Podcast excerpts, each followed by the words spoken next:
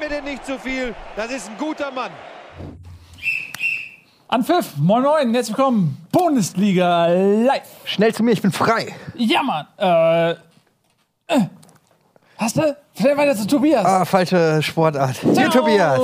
Tobi Escher. Oh, direkt mit dem Kopf. Na, was geht, Tobi? Alles gut bei euch? Ja, was beim Friseur, ne? Schick, oder? Ah, manchmal muss der Und das Hemd, Halleluja. Hast du heute noch was vor? Ah, Ne? Machst du heute noch einen Heiratsantrag? Oder so? Verheiratet bin ich schon. Das wäre dann ein Ja, bisschen gut, hinterrücks, wenn ich jetzt noch einen würde. Madavikia hatte auch mehrere Ehefrauen. Ja, der kommt aber aus dem Iran. Da darf man das. Gut, man kann auch mal andere Kulturen. Potato, Potato, ich weiß. Der Döner kommt auch aus der Türkei, so, das ist, der ist mittlerweile nicht. auch zu Hause. Man kann Kommt auch mal aus die, Frankfurt. die guten Dinge im Leben auch aus anderen Kulturen übernehmen. Döner, völlig der okay. Döner kommt aus Frankfurt. Das stimmt allerdings. Ja. ja. Ist so. Äh, herzlich willkommen zur Bundesliga, Döner. der Kochshow und der Fußballsendung. Wir haben eine fantastische Sendung heute vorbereitet, einen tollen Tolle Gast heute.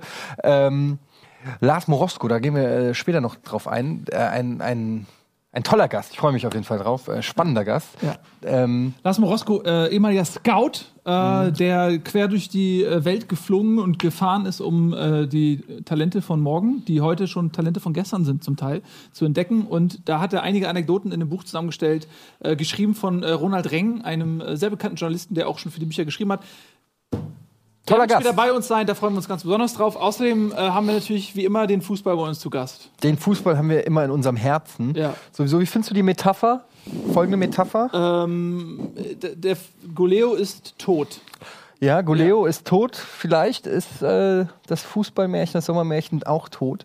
Ein, ähm, eine gewagte These. Ich habe gerade eben noch die Ja. Pressekonferenz von der Eintracht geguckt zum Thema äh, DFB-Pokal morgen. Mhm. Und da wurde Armin Fee auch zu diesem Skandal, muss man es ja mittlerweile nennen, äh, sagen.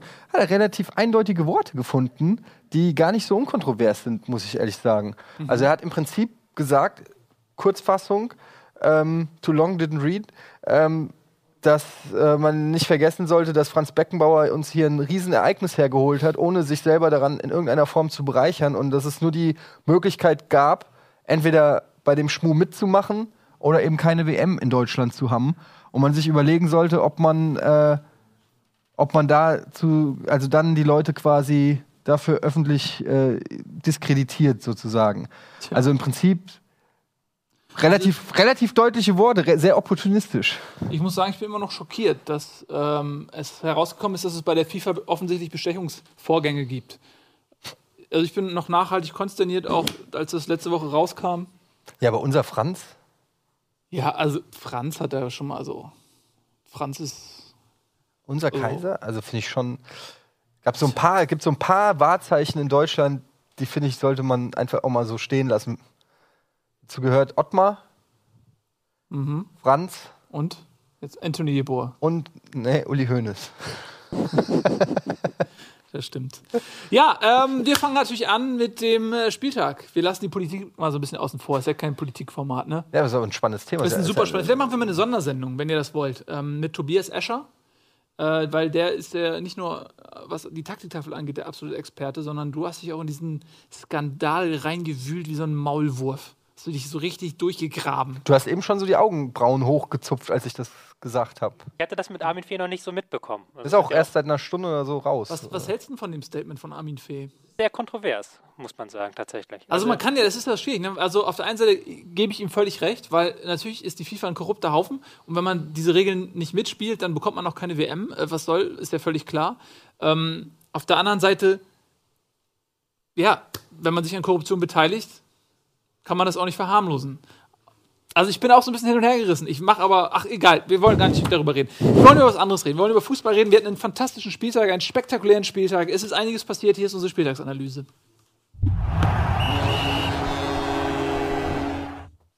Hi, willkommen zur Spieltagsanalyse.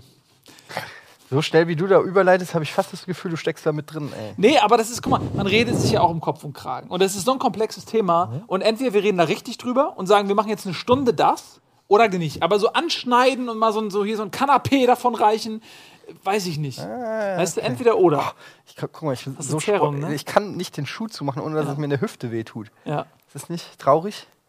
nicht den Schuh- ja, es ist, stimmt. Da könnte ich fast bei Hoffenheim anfangen zu kicken. Überleitung. Überleitung, ne? Trainerwechsel, ne? Ja. Ist aber passt auch so gut, weil es äh, Freitagsspiel ist ja auch Hoffenheim äh, gegen den HSV gewesen und äh, Gistol war vorher schon angezählt. Ja? Da hieß es ja vorher schon, boah, da gab es schon Treuebekenntnisse nach dem Motto, ja, im nächsten Spiel gegen Schalke ist es, ne, sitzt er sowieso auf der Bank. war so, dass. Dietmar Hopp anscheinend letzte Woche schon den Herrn Gistol zu sich einbestellt hat und dazu auch noch zwei, drei Spieler und dann gesagt hat, wenn ihr jetzt nicht gewinnt am Freitag, dann wird der Gistol entlassen. Lustigerweise hat man das dann dementiert, aber Gistol trotzdem entlassen. Konsequent. Aber bitter, ne? Weil das Tor ist, glaube ich, gefallen in der wievielten Minute? 118. In der wievielten? 89. 89. Minute. In der 89. Minute, ähm, aber ich glaube auch beim Unentschieden wäre er wahrscheinlich auch Also man muss gegangen, auch fairerweise sagen, der HSV war auch die bessere Mannschaft. Ja. Also hat man, es gab ähm, eine Vielzahl von Chancen. Hoffenheim hatte auch ein, zwei gute Chancen. Mit ein bisschen Glück, äh, kurz vor Schluss, gewinnen sie das Ding auch. Aber gelb-rote Karte hatten sie auch noch bekommen. Sau dämlich. Ne? Da haben sie mit zehn Mann gespielt. Aber gut, das ist jetzt ja sicherlich nicht an diesem einen Spiel äh, gelegen, sondern Hoffenheim hat die ganze Saison ja schon Probleme gehabt. Und ich finde es auch nachvollziehbar in einer gewissen Weise, wenn man sich anguckt, wo Hoffenheim in der Tabelle steht und wenn man dann sich mal äh, anguckt, wer da auf dem Feld steht. Also finde ich schon verwunderlich, weil ich finde, Hoffenheim hat einen ganz coolen Kader eigentlich. Die haben echt viele junge, äh, talentierte Spieler, die haben ein paar erfahrene, äh, gute Leute. Also leuchtet mir nicht so ganz ein, dass die da, dass die sich da jetzt so im Tabellenkeller Wir aufhalten. können dir Erleuchtung geben. Mein guter Freund Tobias kennt sich total gut aus mit Hoffenheim und den taktischen, realtaktischen Problemen dieser Mannschaft. Was ist da los bei Hoffenheim?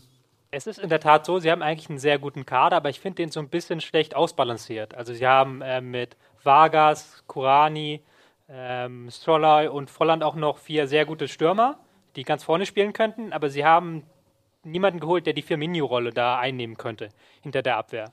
Das hat man ja auch gegen den HSV gesehen, dass sie da relativ selten vorne hinkamen. Also dass sie oft im Mittelfeld stecken geblieben sind, sich kaum an der Hamburger Abwehr vorbeispielen konnten. Und das ist jetzt so ein bisschen das Problem. Ist jetzt natürlich die Frage, wie ähm, Stevens da ansetzen will, der ja im Gegensatz zu Gistol, der eher auch ein Offensivtaktiker ist, eher ein Mann ist, der einen anderen Ruf hat als Defensivtaktiker. Mittlerweile ist er ein Feuerwehrmann, ne? Stuttgart gerettet. Ja. Also so, er ist so ein bisschen weg von diesem, von dem Langzeittrainer, sondern er ist eher so wirklich so ein, so ein, Feuerwehrmann geworden in den letzten Jahren, oder? Er hat auch schon eigentlich mehrfach aufgehört. Also das ist so, Ja. mein Kollege Hassan hat den schönen äh, Tweet abgesetzt äh, heute. Das ist wie so ein äh, Möbelhaus, das seit Jahren einen Räumungsverkauf macht, Ja. um immer wieder dann doch ins Gefä- Geschäft Ja. weiterzumachen. So. Ähm, der ist halt schon, es ist interessant halt, aber es ist halt auch interessant aus Hoffenheimer Sicht, weil die ja eigentlich, man muss es ja schon sagen, ich bin ja jetzt nicht der größte Hoffenheim-Gegner und ich habe ja auch diese schöne Hoffenheim-Becher Becher. hier stehen, aber sie haben ja eigentlich ihre, ihre Daseinsberechtigung dadurch, dass sie anders sind, dass sie offensiv Fußball spielen, dass sie nach vorne gehen. Und mit Stevens ist man ja eher, ist der ja jetzt in die andere Richtung gegangen, der auch bestimmt jetzt erstmal wieder auf 4-2-3-1 umstellen wird, erstmal wieder die Defensive betonen wird. Das ist halt dann schon so ein Stilwechsel, muss man fast sagen. Aber liegt das an Stevens selbst oder ist das der Situation geschuldet? Weil ich meine, dass die Vereine, die unten stehen, in der Regel defensiver spielen, ist jetzt ja auch jetzt nicht eine, eine, eine Besonderheit von Hüb Stevens. Nee, das stimmt, ja. Also, ähm, ja. Also ich meine, zum Beispiel auf Schalke früher hat er da auch so defensiv gespielt. eigentlich schon, eigentlich ist er sogar offensiver geworden, hätte ich fast gesagt. Obwohl jetzt bei Stuttgart letztes Jahr, da gab es ja dann auch einige 3-2-Ergebnisse oder enge Spiele, wo dann doch ein paar Tore gefallen sind. Aber grundsätzlich ist der Ruf schon nicht ganz komplett falsch. Er ist jetzt niemand, der jetzt wie Thomas Tuchel auf Ballbesitz setzt und auch Die niemand. Null muss stehen, ist Ja. auch so ein Die Stevens-Ding immer stehen, gewesen. ja. Ne? Null muss stehen, Stevens. Ja. Ja, aber äh, ich finde es auch interessant, Hoffenheim, du sagst Daseinsberechtigung, Hoffenheim stand ja auch immer dafür, dass sie äh, viele junge Spieler integriert haben, dass sie auch so, sag ich mal, ein sehr ganzheitliches, mutiges Konzept verfolgen. Dazu zählte auch, dass es halt auch so Trainer waren, denen man irgendwie so ein Konzept attestiert hat. Und jetzt Stevens fällt da so raus, ne? Also der, der passt eigentlich gar nicht so zum Hoffenheimer Weg. Nee, er ist auch kein Trainer, den man jetzt langfristig ähm, haben kann. Ich habe es jetzt gerade gar nicht, weiß gar nicht, wie lang der Vertrag ist, aber er wird sicherlich nicht länger als zwei Jahre gehen. Bis Ende des Jahres, okay, ruft Gunnar gerade rein, bis Ja. Ende des Jahres. Und ähm, das ist natürlich was ganz anderes, als man dann gesagt hat, dieser langfristige Weg auf die Jugend zu setzen. Aber das spricht ja auch dafür, dass äh, in, in Hoffenheim offensichtlich wirklich Abstiegsangst herrscht. Es scheint so, ja. Also Hopp also- muss anscheinend da, ja. Schlechten Witz gemacht. Haupt muss ja da, muss scheinbar ein bisschen da tatsächlich mit der Angst bekommen, dass sein großes Projekt da jetzt in die zweite Liga zurück Es standen auch ähm, ja, ein paar andere Trainer zur Auswahl, habe ich gelesen. Favre natürlich, ähm, Tor, äh, Korkut, äh, Slomka waren so die gehandelten Namen. Wären eher offensivere Varianten gewesen. Ne? Also äh, Hätten vielleicht auch eher so ein bisschen gepasst, auch gerade Ja. so ein Korkut, vielleicht sogar, ja, Slomka vielleicht sogar. Also es verwundert mich schon, Stevens und, und Hoffenheim, das passt so, wenn man es erstmal hört, erstmal nicht so zusammen. Aber mal gespannt. HSV, muss man sagen, haben auch ein bisschen Glück gehabt in den letzten Wochen. Ne? Ich habe mir also überlegt, jetzt Gladbach in der Vollkrise erwischt, 3-0 gewonnen in Gladbach. Stuttgart ganz zu Anfang mit massiven Problemen gehabt, äh, gewonnen äh, zu Hause knapp. Jetzt Hoffenheim, kurz vorm Trainerwechsel. Das sind immer so Zeitpunkte, niemand will gegen den Verein spielen, der einen neuen Trainer hat. Ne? Also für den HSV eigentlich ganz gut gelaufen bislang. Aber auch defensiv sehr gut gestanden wieder mal. Also das scheint ja das neue Steckenpferd zu sein. Und dann hat man ja auch jetzt ein Mittelfeld, das auch mal einen Ball halten kann, wenn der Gegner Gut, presst. wobei Hand verletzt ist, Eckdahl fe Ja. fehlt vier Monate jetzt verletzt. Ne? Also es dünnt sich aus beim HSV im Mittelfeld. zum Glück haben die einen Gregoritsch. Ja. Willst du was dazu sagen noch? Nein. Äh, Außer Schnäppchen bei Communio gemacht, Ja. mit Weitsicht. Ne? Ich mache Tra Transfers immer mit Weitsicht. Für die übernächste Saison. Wir haben jetzt generell in den letzten Folgen wenig über unsere Communio-Kader gemacht äh, ges äh, und, und gesprochen, kann man aber wirklich gerne mal machen, weil da sieht man, ich war ja schon ein abgeschlagener Dritter, jetzt bin ich immer noch Dritter, aber wieder mit Perspektiven. Ähm, ich habe mich wieder, ich habe mich rausgerobbt, indem ich alle Eintracht-Spieler verkauft habe und gegen bessere Spieler ersetzt habe. Ja. Aber du bist immer noch Dritter, mit über 100 Punkten Rückstand. auf dich. Ja. Ja. Noch. Aber auch du spürst meinen Atem im Nacken. Äh, apropos, Ah, ja. da ist wieder diese Apropos, unsägliche Überleitung. Apropos Nacken. Ähm, Bayern Köln. Nächste Partie. Tausendstes 4-0. Tor. Tausendstes Tor der Bayern. Tausendster Sieg. Tausendster Sieg, Entschuldigung. Natürlich sagen. tausendster Sieg. Äh, in der, tausendster Sieg in dieser Saison für den FC Bayern. Äh, Jubiläum 4-0 gegen Köln. Ungefährdet. Ja. Also ich glaube, da kann man sich mittlerweile dran gewöhnen. Spätestens nach dem äh, was 5-1 gegen Dortmund äh, ist eh so, weiß nicht, ja, ist halt, ist halt eine hohe Bayern-Niederlage. Nächstes Thema, so ungefähr. Ja, diese Saison ist halt auch spannend, weil die haben jetzt auch ein, ein bisschen frisches Blut bekommen. Ja, also letzte Saison Ribéry Robben auf den Flügeln gesetzt, kaum Alternativen, wenn die gefehlt haben, war scheiße. Dementsprechend haben die dann zum Ende der Saison auch mal halblang gemacht und haben dann ja auch Spiele verloren zum Ende der Saison. Jetzt hast du das Gefühl so, ah, jetzt haben sie da äh, den Costa, den äh, Coman, der Ribéry wird bald fit, Robben ist jetzt wieder fit. Gut, Götze hat sich leider verletzt, aber äh, also man muss schon ein bisschen kämpfen und dementsprechend habe ich das Gefühl, dass die Bayern jetzt auch nicht mehr so viel abschenken und sagen so, ah, machen wir mal locker 1-0 nach Hause, sondern die haben richtig Spaß. Ne? Die Gegner kommen regelmäßig unter die Räder. Es ist auch so, je früher das 1 zu 0 fällt, desto besser für die Bayern. Weil war auch wieder Köln, die sich mit fünf Mann und dann vier Mann davor hinten reingestellt haben und eigentlich nur gehofft haben, dass sie möglichst lange das 0-0 halten. Wenn es dann 1-0 steht, dann kannst du das nicht mehr ganz so machen und dann fallen halt die Tore. Ja, wobei gegen Bremen war es ja auch nur 1-0, ne? Letzte Woche davor. Von daher Quatsch, was ich gesagt habe. Naja, ich meine, für, für den Gegner stellt sich schon fast die Frage, wenn du nur 1-0 verlierst gegen die Bayern, ist eigentlich schon mal gar nicht so schlecht. Weil Das ist ein Erfolg. ist schon fast, kannst du schon fast als Erfolg verkaufen. Sebastian Prödel wurde ja ausgezeichnet jetzt für seinen Spruch, ehemaliger Bremer Innenverteidiger, äh, der jetzt, glaube ich, bei Watford spielt in England, äh, hat gesagt, bei den Bayern zu spielen ist wie ein Zahnarztbesuch. Äh, also es kann total scheiße werden, kann aber auch ganz okay sein. So. Ähm, aber ja. im Prinzip trifft das, ne? Und was Ancelotti gesagt hat, habt ihr bestimmt auch gelesen über die Bayern, dass er keinen Bock mehr hat, sich Bayern-Spiele anzugucken. Ähm, nicht, weil die so unattraktiv sind, sondern weil es einfach keine Konkurrenz mehr gibt für die Bayern in der Bundesliga. Und es ist so lang, also im Prinzip findet er es langweilig, den Bayern zuzugucken. Stimmt eigentlich auch. Kann man schon. Also es ist schon erschreckend, wie äh, was für ein Monopol ähm, die Bayern mittlerweile in Deutschland haben. Das ist echt krasser als auch in den anderen großen Ligen, wo es vielleicht dann wenigstens noch zwei, drei Vereine gibt auf Augenhöhe. Und bei uns ist wirklich äh, komplett, da kommt erstmal auf lange Zeit nichts. Ist echt krass. Wobei, weil man bei den Bayern schon gar keinen so schlechten Fußball geboten bekommt, muss man Nö, ja das, sagen. das auf keinen Also jetzt Fall. mit Koman, Douglas Costa, Ja. Robben, Lewandowski, Müller alle in einer Startformation, was ja eigentlich eine Gegenteil, extrem ja. sehr offensive Aufstellung ist und das auch sehr gut funktioniert hat. Also natürlich vom Spannungsaspekt nicht so geil, aber so für mich so als so Taktik-Nerd ist das natürlich schon ein Genuss, dann diesen fünf Leuten da vorne beim Zaubern Aber wenn du, äh, so wie wir, aus einer Zeit kommst, in der auch Otto Reagel mit einem Aufsteiger Kaiserslautern deutscher Meister werden kann, ja, äh, wo man sich noch, wenn man sich zurückerinnert äh, aus den 90ern, wo man noch überlegen muss, äh, wer wann Meister war, weil man nicht einfach mit der Antwort Bayern München äh, einen sicheren Treffer hat, dann ist es natürlich ein bisschen langweilig. Ich finde es auch ganz interessant, dass die Bayern jetzt im Hinblick auf die TV-Gelder, die aus England kommen, mahnen, man müsse da nachziehen und die Bundesliga bräuchte auch mehr Geld, ähm, weil im Prinzip alle anderen Vereine, also bis auf die Gesponsorten, sage ich jetzt mal, die haben ja im Prinzip eine ähnliche Distanz zu den Bayern, wie die Bayern jetzt zu den englischen TV-Geldern. Also wenn sie A sagen, müssen sie eigentlich auch sagen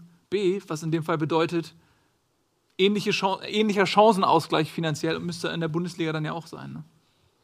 Ja, aber die sind echt, die Bayern, das wundert mich auch irgendwie, aber die haben so einen Bock drauf, einfach auch diese Monopolstellung zu behalten. Also die, die haben überhaupt kein Interesse daran, dass. Warum es, sollten sie auch, ja. Ja, aber es ist, ja, einerseits schon, auf der anderen Seite, was ist denn dann eine Meisterschaft noch wert, wenn es wirklich keinen Wettbewerb mehr in der Form gibt? Ich finde es irgendwie so ein bisschen.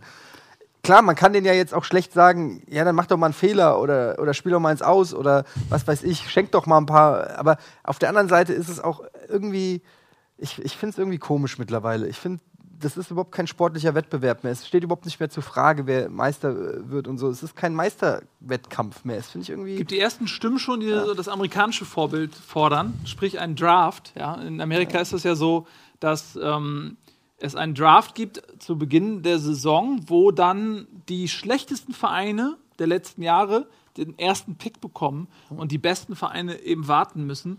Äh, das hat natürlich nicht mehr viel mit Leistung zu tun. Ja? Also der Sportchef äh, hat dann nicht mehr so den Faktor. Aber da hast du natürlich dann eine Chancengleichheit. Äh, Wäre das ein System, mit dem ihr euch anfreunden könntet? Es ist ein interessantes System, aber es ist, glaube ich, allein deswegen nicht durchführbar, weil in Amerika ja die Colleges die Spieler ausbilden mhm. und ähm, was weiß ich, Eintracht Frankfurt oder auch Bayern München selber werden ja sich einen Teufel tun und sagen, wir haben diesen Spieler jetzt ausgebildet, jetzt kommt er in das Draftsystem rein. Das ja, wobei man da sagen muss, wo wir gerade über Hoffenheim geredet haben, auch Red Bull Leipzig macht das, die kaufen ständig die, die ganz jungen Spieler aus den Internaten, locken die mit äh, schon äh, vielen Gehältern, da kann unser Gast später auch noch was zu sagen. Ein Verein wie Eintracht Frankfurt, die eine strikte äh, Preis... Ja, jedes Mal, wenn du einen Verein wie Eintracht Frankfurt sagst, würde ich gerne so ein. Ein, ein, Verein, ein, ein Verein wie Eintracht Frankfurt, der nun mal eine strikte äh, Preispolitik hat, was im Jugendbereich angeht, der kann da nichts machen. Den werden ständig die besten ähm, Spieler weggekauft, entweder von Leverkusen oder von Hoffenheim oder von Red Bull Leipzig. Also insofern ist es jetzt schon alles irgendwie ein bisschen fragwürdig. Wenn es wirklich so wäre, dass die Spieler, die ein Verein im Internat großzieht oder in, im Verein, dass die dann auch erstmal da bleiben, dann fände ich, würde ich dir zustimmen. Aber das ist ja schon komplett ausgehebelt, das System. Trotzdem muss ich sagen, würde mir, auch wenn es gerechter ist, würde mir so dieses Scouting und dieses, ja, dieses, man freut sich ja auch, wenn sein Verein irgendein Talent entdeckt oder irgendeinen Super-Coup landet oder so.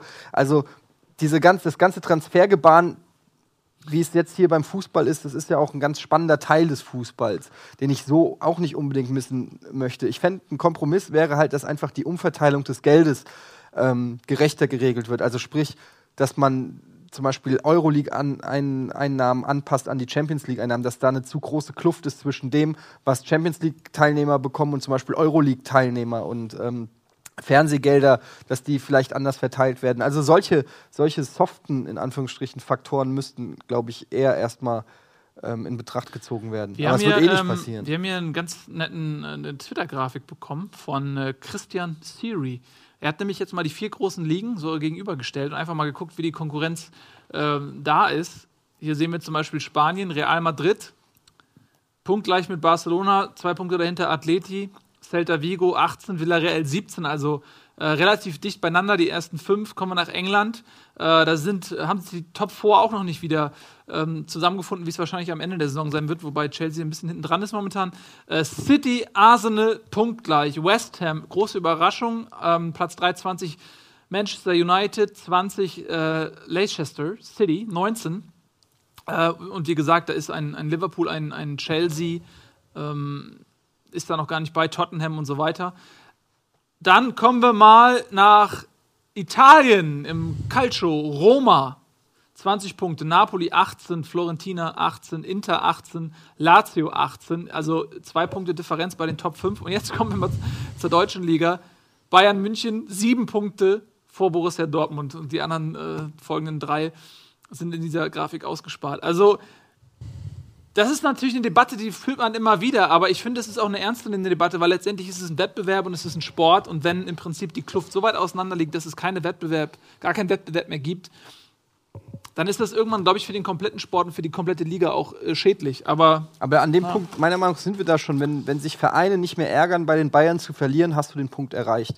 Wenn du hingehst und im Vorne oder im Nachhinein, egal ob du 4-0 verdienst, äh, verlierst und die Spieler sagen, ah ja, ist halt so. Und nicht mal sauer sind, sondern das einfach so hinnehmen, weil es halt eh wie ein Fakt ist, der Du hast ja auch eine Entschuldigung, so, weil äh, wenn selbst Wolfsburg und Dortmund äh, 5-1 vom Feld gefegt werden, dann, äh, wenn du dann 6-0 verlierst, musst du dich ja nicht mal dafür schämen, weil selbst besseren Mannschaften ist das so ergangen, ja.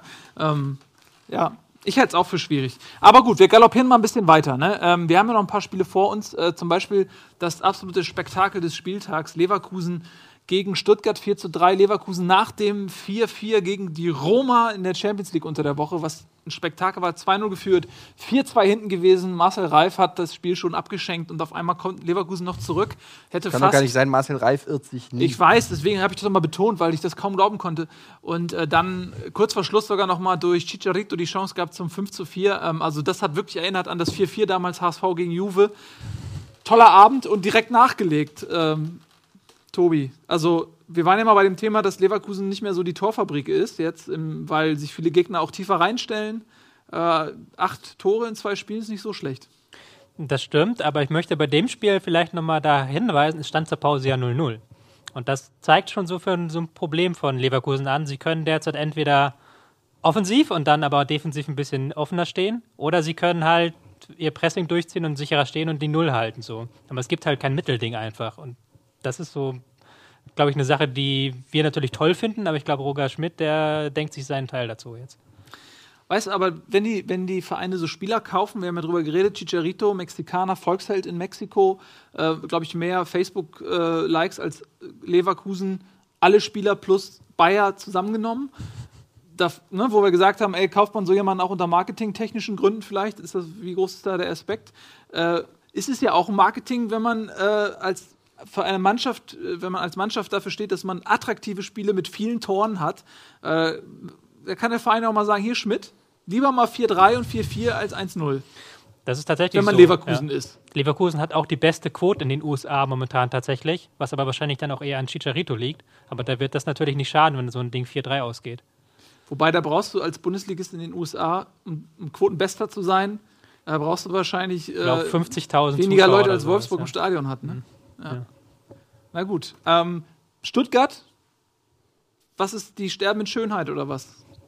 Ja, es ist tatsächlich ein bisschen so. Wir haben sie ja Anfang der Saison relativ stark gelobt, auch mit neuem Pressing-System, vielen ähm, Verbesserungen.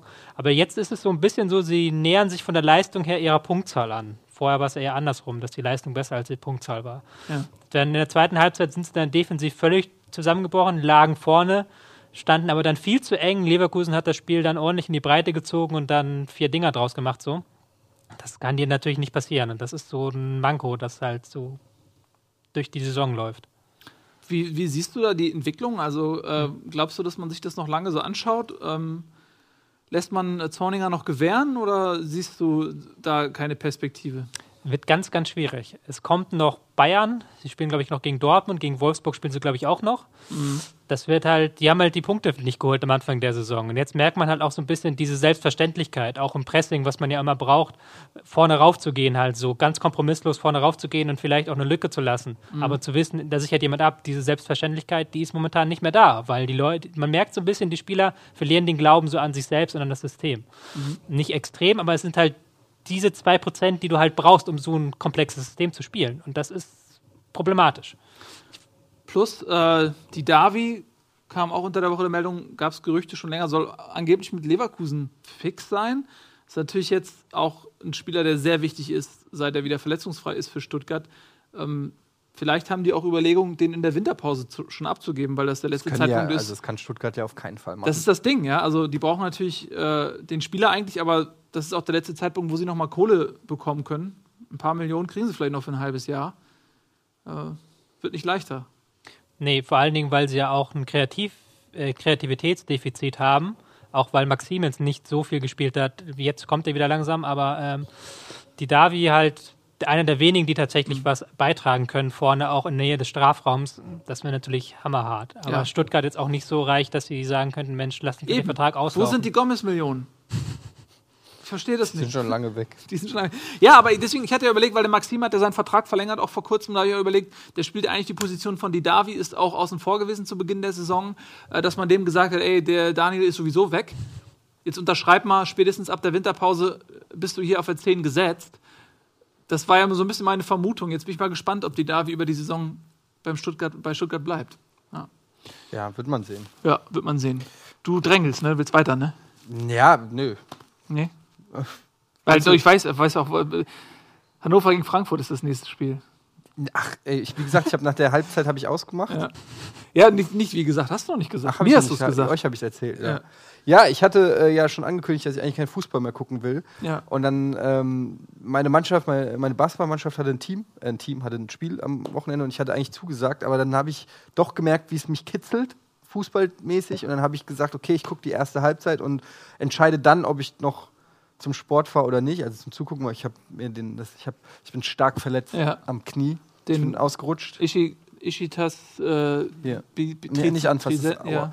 Ähm, ich bin in der Badewanne ausgerutscht. Ach Ach so, du wurdest von Geist Ich wollte umgehauen. sagen, hast mit So Geist ungefähr. gebadet. Hab mit ich. gebadet.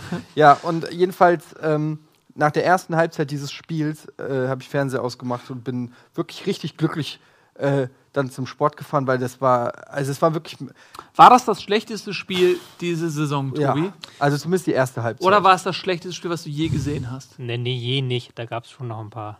Ich erinnere mich an ein legendäres Köln gegen Frankfurt-Spiel. Mit Christoph. Daum, zwei vorletzter Spieltag damals. Wird sich Etienne wahrscheinlich Ach, nicht so gerne die. Abstiegssaison. Ja. Mhm. Ja, Das war grausam. richtig schlecht können wir gut. ähm, nee, und dann habe ich äh, da beim Sport gesessen habe einen Kollegen gefragt, ob er mal gucken kann auf seinem Handy, wie es steht. Und dann hat er mir gesagt, 2-1, konnte ich fast nicht glauben. Und habe es dann nachgeholt, äh, haben mir die Tore dann noch angeguckt, Stendera zweimal eingenetzt. Ich habe dann nur gelesen, dass die Eintracht nach dem, die sind dann sogar noch in Rückstand geraten, 0-1, dass sie danach ähm, wie aufgeweckt gespielt haben, sogar einigermaßen passierlich den Ball haben laufen lassen. Ich habe es nicht, wie gesagt, gesehen, ich habe nur die Tore mir angeguckt. Was soll ich sagen? Es, äh, Hannover war so überragend schlecht und meiner Meinung nach auch eine Mannschaft, die, also da kommt schon die angeschlagene Eintracht komplett ohne Selbstvertrauen, haben ihr System über den Haufen geworfen mit einem neuen System, zurück zu Doppelsechs. Armin Fee hat gesagt, komm, vergiss die Raute, bringt eh nichts, wir haben einfach das, die Qualität nicht. Wir, wir machen jetzt auch zerstörerischen Fußball und halten den Ball in den eigenen Reihen. Und dann triffst du auf so eine Mannschaft und als Heimmannschaft dann sowas abzuliefern liefern wie Hannover, so eingeschüchtert und schlecht. Also die haben schon wirklich sich als ein Top-Kandidat für den Abstieg beworben. Wobei Hannover zwei Spiele in Folge gewonnen hat. Unglaublich, haben sich da richtig so rausgerobbt. Ähm, Fra Frankfurt, Systemumstellung. Ja, von Raute auf Auf jeden 4-2-3-1. Fall. Wie, wie genau. hat sich das bemerkbar gemacht? dass wir defensiv verstanden. Also wir haben ja auch gesagt, Hannover hat ja zwei Spiele gewonnen, aber das war einmal gegen Werder und gegen Wolfsburg, glaube ich. Ja. Da haben Zwei sie, absolute No-Name-Vereine. ja, aber da haben sie sich auch einfach hinten reingestellt und dann auf Konter spielen können, auch weil die Gegner es erlaubt haben. Und Frankfurt hat jetzt selber halt gesagt, wir sind auswärts, wir kommen aus einer Krise, wir machen jetzt äh, zwei Viererketten, ne? also 4-2-3-1 wird ja oft mit zwei Viererketten gespielt defensiv und lassen den Gegner mal machen. Und haben selber fürs Spiel nichts beigetragen. Und das ist dann nichts, was Hannover liegt. Und das, ist, das hat man dann ganz doll gemerkt. Kiyotake hat versucht, so gut es ging, aber gereicht hat es nicht. Vollkommen verdient im Endeffekt, dass sie da verloren haben, auch wenn Frankfurt in der ersten Halbzeit nichts gemacht hat, außer zerstören.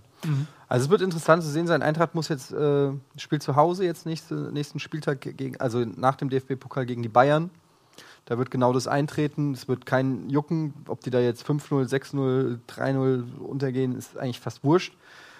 Und ähm, ja, wichtig war es, den Anschluss zu kriegen. Wenn, man, wenn wir später auf die Tabelle sehen, wird man sehen, dass sich jetzt so, so ein kleines Grüppchen abgespaltet hat um Hannover, Augsburg, Hoffenheim, Stuttgart, die jetzt da so äh, schon ein bisschen Abstand haben zum Rest des Feldes. Dann kommt das Mittelfeld.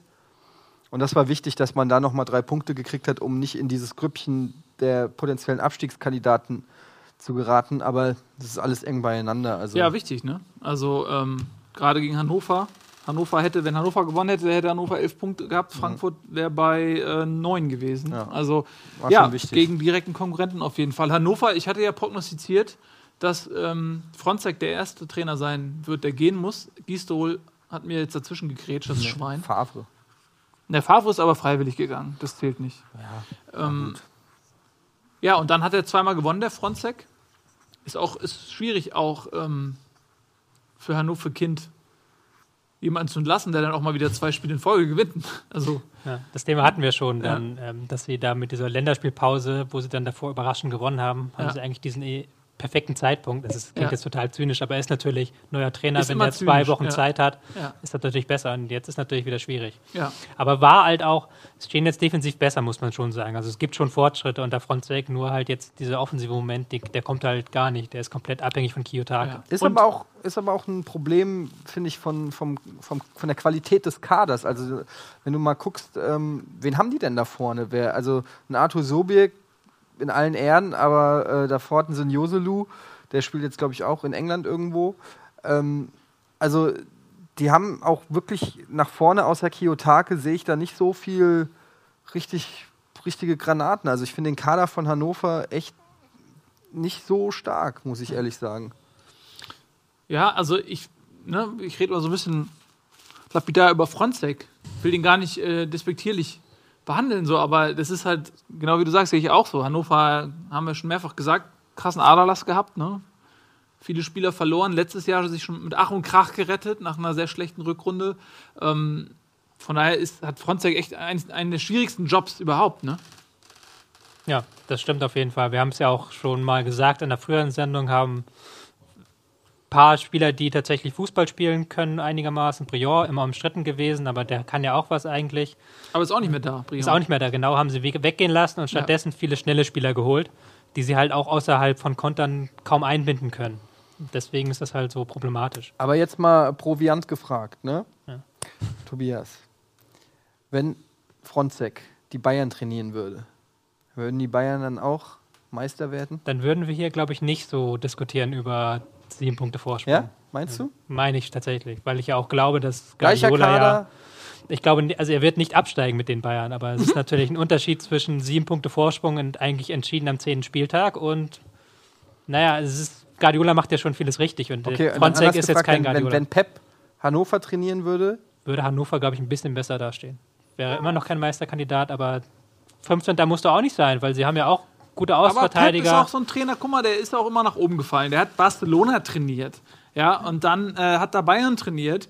Er hat noch nicht nachgewiesen, dass er auch bei einer absoluten, äh, ne, Hannover in allen Ehren, sage ich mal, Gurkentruppe, ja, die sein System aus qualitativen Gründen gar nicht spielen kann, was er bei Barcelona bei, in, in La Masia gelernt hat, ähm, dass er mit solcher Mannschaft auch zurechtkommt. das ist nämlich genau das Peter Neururer Prinzip. Ne? Peter Neururer hat immer gesagt, lass mich doch mal die Bayern trainieren.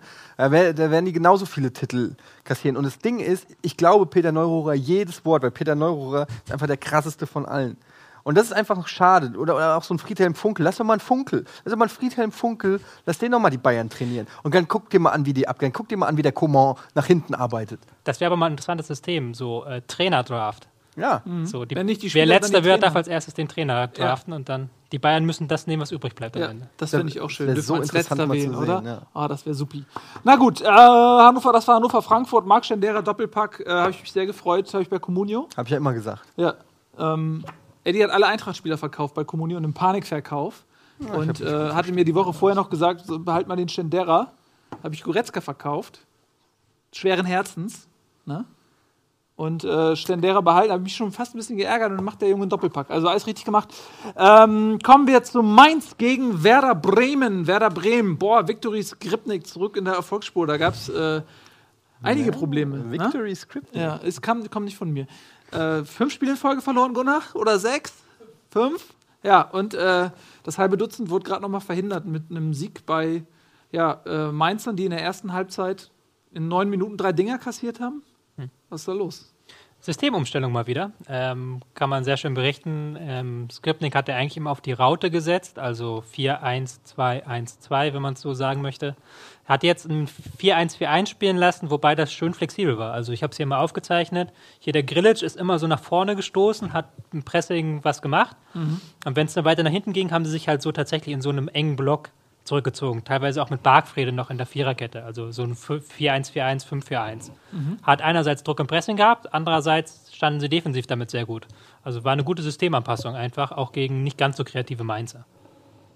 Tja, für Mainz ein kleiner Rückschlag. Aber das haut die nicht um, ne? Nö. Glaube ich auch nicht. Die sind ganz solide. Sind, äh, obwohl auf Platz 13. 12 Punkte, da ist schon ein bisschen ab durchgereicht worden. Ja, aber sind jetzt nicht so schlecht, würde ich sagen, wie zum Beispiel 96 oder auch Augsburg, die ja auch ganz, ganz unter die Räder gekommen sind. Ja, kommen wir gleich zu. Äh, erstmal Darmstadt. Der wilde Aufsteiger aus Darmstadt. Äh, auch Chancen gehabt gegen Wolfsburg, aber trotzdem Einzel verloren. Ich muss immer noch sagen, ich, äh, jedes Mal, wenn ich, wenn ich Marcel Heller da sehe, frage ich mich, wo hat der plötzlich das Kicken Wo gelernt? kommt der her? Das Ja. ist wirklich unglaublich, Verrückt, äh, wie, was der, für, der, der Junge für eine Entwicklung jetzt nochmal genommen hat. Aber da sieht man auch, dass der einfach vor Selbstbewusstsein strotzt zurzeit. Dem gelingt einfach sehr viel. Ich erinnere mich an Zeiten bei der Eintracht, da ist ihm nicht so viel gelungen. Aber ja gut, läuft für Darmstadt eigentlich relativ gut. Die waren auch, ähm, also Dirk Schuster war nach dem Match null sauer, null enttäuscht, war richtig stolz auf seine Truppe, weil die sich wieder achtsam aus der Affäre gezogen haben. Gegen Wolfsburg kann man als Darmstadt durchaus mal verlieren. Und Wolfsburg hat sich schwer getan gegen die, gegen die Truppe. Und ich sag's ja, Darmstadt wird nicht absteigen. Ich glaub, Ja, also schafft den Darmstadt, ich sag's ja immer wieder, Darmstadt begeistert durch, ganz, durch die ganz geringe Passquote und äh, die spielen kaum Pressing. Ja, wir können jede Woche dasselbe sagen. so. Ich mache irgendwelche Sachen über Passgenauigkeit, kein Pressing, Gegner kann sich nicht darauf anstellen. Etienne sagt irgendwas über Heller, den er vermisst. Ja. Das ist, Das jede Woche dasselbe Darmstadt. Nur die Ergebnisse sind ein bisschen anders. Für die Leute, die den Podcast hören, die wissen vielleicht gar nicht, dass es die gleiche Folge ist, Ja. Ingolstadt gegen Hertha BSC. Was ist da los in der Hauptstadt? Hertha BSC, fünfter, 17 Punkte. Ähm, das ist ja eigentlich unfassbar. Jetzt auch noch in Ingolstadt gewonnen. Äh, Tor von äh, Mitchell Weiser. Wobei Tja. sie das Ding hätten verlieren müssen, meiner Meinung nach. Also, Ja. Also Ingolstadt, Ingolstadt hatte- zweite Halbzeit, das war äh, Powerplay, ne? ja, die hatten Chance um Chance Ja. und Hertha stand ja eigentlich nur noch hinten drin, haben sich gegen das Pressing, das wir hier schon ja genug gefeiert haben von Ingolstadt, sich kaum befreien können. Aber trotzdem haben sie kein Ding kassiert. Ja, ein bisschen Glück dabei. Torwart war auch nicht so schlecht. Ähm, aber es ist auch kein Zufall. Also wer nach äh, äh, zehn Spieltagen 17 Punkte hat, der ist nicht ganz so schlecht, oder? Nee, ich glaube, ich habe auch bei Hertha immer das Gefühl, dass sie so, wie spiele ich taktisch perfekt, einfach Video aufnehmen. So seit Anfang der Saison. Und Wie das meinst ist, du, die nehmen Video auf? die nehmen einfach so ein, so ein Lehrvideo auf für den DFB, habe ich immer das Gefühl, weil die halt so einfach alles perfekt machen aus taktischer Sicht. Perfekt verschieben, so wie das halt, wie das Roboter, Roboter machen würden. Haben die so Spieler, man sieht ja, wenn man mal so guckt, was die so für Spieler haben, so, ne? also so ein Shell-Brett und so, der bei HSV sich nicht wirklich durchsetzen konnte. Ähm, das, sind, das sind keine Superstars. Ja. Da ist ein Kalu da vorne drin, der auch seine beste Zeit hinter sich hat, der guten Namen, aber ne, hätte, wenn er sich richtig durchgesetzt hätte, wäre er auch nicht in Berlin gelandet. Aber dass die vielleicht diese mangelnde individuelle Klasse vielleicht durch diese taktische Präzision wettmachen können. Perfekt gesagt. Vielen Dank. Kann ich nur unterstreichen, ist halt tatsächlich so. Ja. Die kommen, leben halt sehr stark davon, dass sie perfekt verschieben. Ist sehr unspektakulär, so für das nicht taktische Auge, sage ich mal. Aber ein Verdienst auch von Paul Dardai wahrscheinlich. Ja, natürlich, klar. Das ist Trainerverdienst. Das ist eine Trainermannschaft, würde ich fast sogar sagen. Ja. Obwohl der auch Rookie ist. Ne? Paul Dardai. Ja, Trainer-Rookie, ne? Wer ist sein Seine- Co-Trainer? Weiß man? Den weiß man nicht, ne? Weiß niemand. Also Aber bei Effe läuft's auch, ne? Wittmeier wird mir hier zugeflüstert. Wittmeier. Wittmeier, siehst du? Okay. Kenne ich nicht. Kenn ich, hab ich, jetzt kenne ich ihn auch. Äh, wolltest du noch was sagen gerade? Sonst wäre ich über. Nee, ich wollte nur sagen, bei Effe sieht man ja auch Paderborn zweiten Sieg eingefahren. Ähm, ja, neue Besen kehren gut. Ja, die Effenbergs sind in Paderborn angekommen. Ist auch fürs Paderborner Boulevard. Super. Ist es ja ein Geschenk, ne? Ah, die haben keinen Boulevard, das ist das Problem. Gibt es kein, keine ähm, Dependance der InTouch in Paderborn? Nee. Die haben nicht mal die InTouch da. Nicht mal das. Nee. Aber, die haben keinen Kiosk in Paderborn. aber das ist die äh, Wahrheit. InTouch Fußball machen sie. Die müssen, die müssen immer, die, einmal die Woche kommt so ein Truck und dann kannst du, äh, wie im Gefängnis, kannst du Zeitschriften bestellen. Ja, bringt die da, aber die haben keinen Kiosk. Kannst dich einfach vorbeilaufen und mal irgendwas kaufen. Ja. Gibt's nicht. Na gut. Dann kommen wir zum Sonntag. Boah, ey, Borussia Dortmund, äh, die fegt, fegen Hoffenheim aus der Sig Signal Iduna Arena. Äh, das Borussenfeuerwerk ist zurück. Ich rede nur noch in Schlagzeilen, merkst du das? Ja. Schlagzeilenfähige äh, Sätze. Ja, das war schon äh, beeindruckend, ne? Was habe ich gesagt? Nee, ich wollte Augsburg sagen. Dann sag's doch. Ich wollte Augsburg, ich meinte auch Augsburg. Dortmund gegen Augsburg. Ey, man muss sagen, äh, meine Befürchtungen, meine Prognosen vor der Saison treffen immer mehr zu. Augsburg ist äh, für mich echt mittlerweile Abstiegskandidat Nummer eins. Ist, äh, und wenn ich mir so den Kader angucke, ich muss sagen, die haben vielleicht die letzten zwei Saisons auch so ein bisschen über ihren Verhältnissen gespielt, haben sich vielleicht in so einen Rausch reingespielt, wurden davon dann von der Euphorie getragen. Aber eigentlich gibt der Kader das gar nicht so her. Äh, deshalb wurden sie auch so gehypt, weil jeder gesagt hat, nicht schlecht mit dem Kader. Jetzt sieht man, haben den Baba noch verloren. Ähm, ich weiß nicht, so, wenn ich so sehe, wer da so auf dem Feld steht, puh, ich glaube, es wird schwer für Augsburg diese Saison. Ich glaube wirklich, dass die absteigen. Ja, äh, was sagst du dazu? Baba verloren, aber man hat ja noch den Babbo mit Daniel Bayer. Ne? Ja. Ja, aber auch nicht mehr in der Form wie letzte Saison. Auch nicht mehr der Wie Jüngste. eigentlich alle. Ja, auch nicht mehr der Jüngste. Also Eigentlich wie alle von Augsburg, die halt, man merkt jetzt auch so, das ist ein Kopfproblem. Also wenn jetzt ähm, unser Kollege Felgenralle hier sitzen würde, der würde sagen, 90% Kopfsache bei Augsburg und der wird wahrscheinlich richtig liegen in dem Fall. Weil, weil ich glaube, es ist schon mehr. Es ist, es ist schon auch eine quali qualitative Sache. Ja, natürlich, weil sie halt über dem äh, übermaßen performt haben in den letzten Saisons, auch weil sie getragen wurden, halt, weil sie wussten, okay, es hat funktioniert in der vergangenen Woche, jetzt funktioniert es auch wieder in der nächsten Woche. So, und jetzt im Moment ist es so ein bisschen andersrum. Man merkt so halt, als das 1 zu 0 gefallen ist, bis dahin war es ja eigentlich ein relativ offenes Spiel auch. Also Dortmund hatte zwei, drei Chancen, aber auch Augsburg hatte ein, zwei Konter. Und danach sind die halt komplett eingebrochen, so. Was man halt von ihnen nicht kennt normalerweise. Die waren ja eigentlich auch eigentlich so ein bisschen wie Hertha BSC, so eine Aber was die auch nicht kennen, Maschinenmannschaft. ist es, englische Wochen zu haben und äh, am Donnerstag äh, in der Euroleague zu spielen. Das ist natürlich auch neu für die Jungs, ne?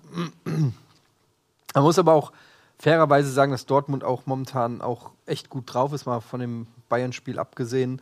Ähm, die haben richtig Spaß am Spielen und ich glaube, da gab es ja auch einige Wechsel. Vielleicht kannst du da auch noch was zu sagen. Castro war in der Startelf und Mkhitaryan Weigel, noch verletzt. äh, Sven Bender war in der Startelf, also kein Weigel, glaube ich, nur eingewechselt.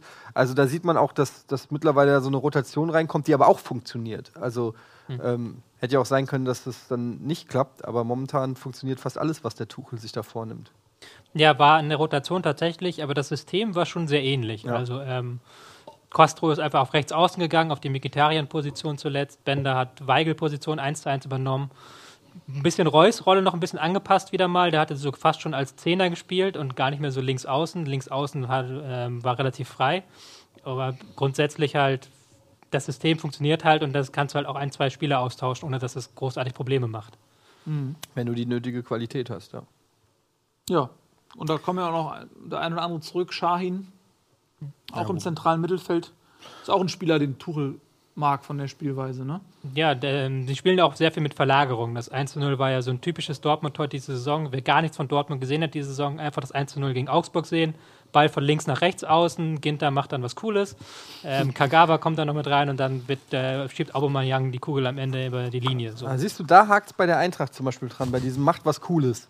Weil das haben wir, das haben wir auch, spielt den Ball von rechts nach links, aber da macht keiner was Cooles. Passiert. Das, das wäre schön, wenn es sowas mal gibt. Ja, und dann noch Gladbach-Schalke 3-1, äh, fünfter Sieg in Folge. Fünfter oder sechster? Fünfter. Fünfter Sieg. Fünfter in Sieg äh, nach fünf Niederlagen, fünf Siege.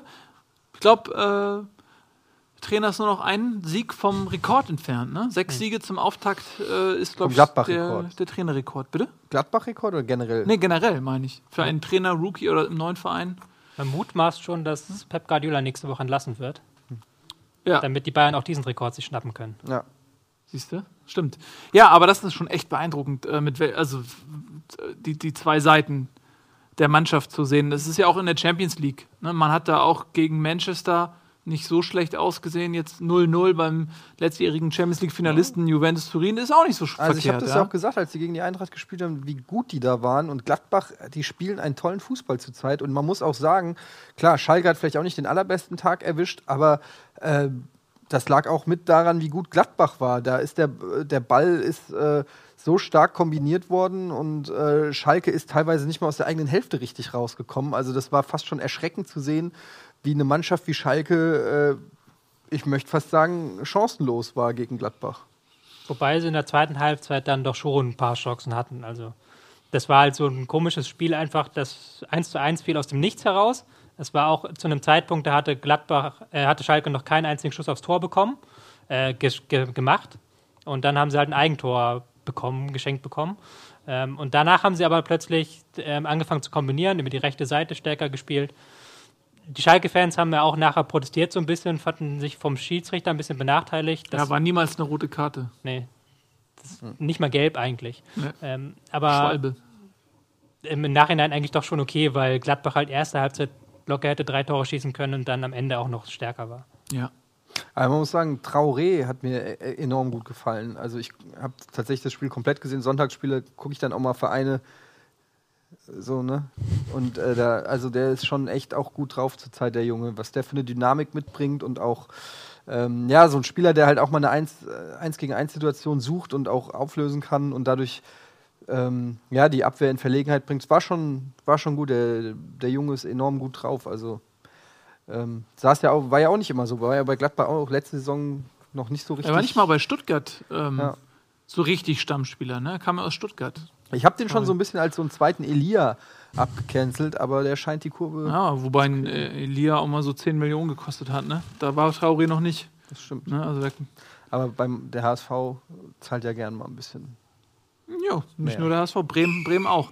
Oh, schon wieder Abpfiff. Okay, ähm, aber wir sind pünktlich durch mit der Spieltagsanalyse. Gleich haben wir äh, unseren absoluten Stargast, Lars Morosko wird da sein, sein Buch vorstellen und aus dem Leben eines Scouts quatschen. Da gibt es ein paar Insider-Geschichten, äh, die werdet ihr normalerweise nicht hören, weil die top secret sind, aber wir kitzeln die aus, aus äh, Lars raus. Und dann haben wir den äh, Liebling der Woche. Äh, wer das sein wird, das erfahrt ihr nach der Werbung.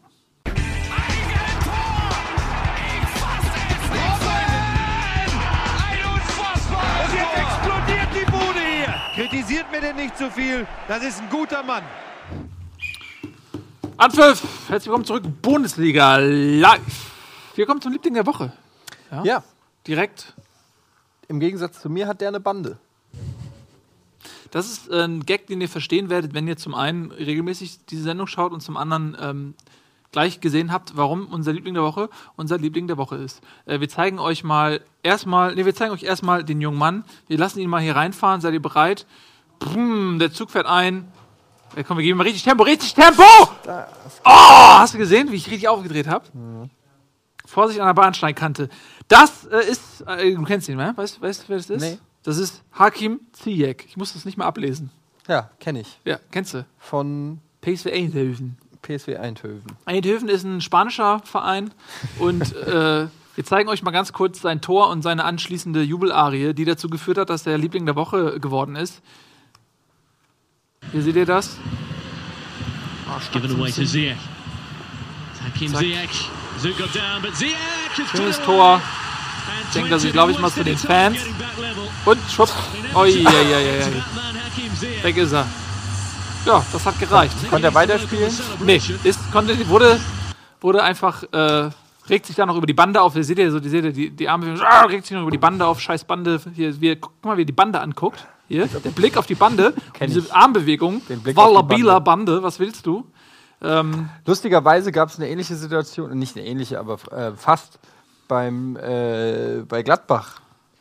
Ähm, weil als Raphael ein Tor geschossen hat, wollte er, glaube ich, auch irgendwie, wollte so über die Bande zum Publikum springen, hat er gesehen, die Bande ist zu hoch.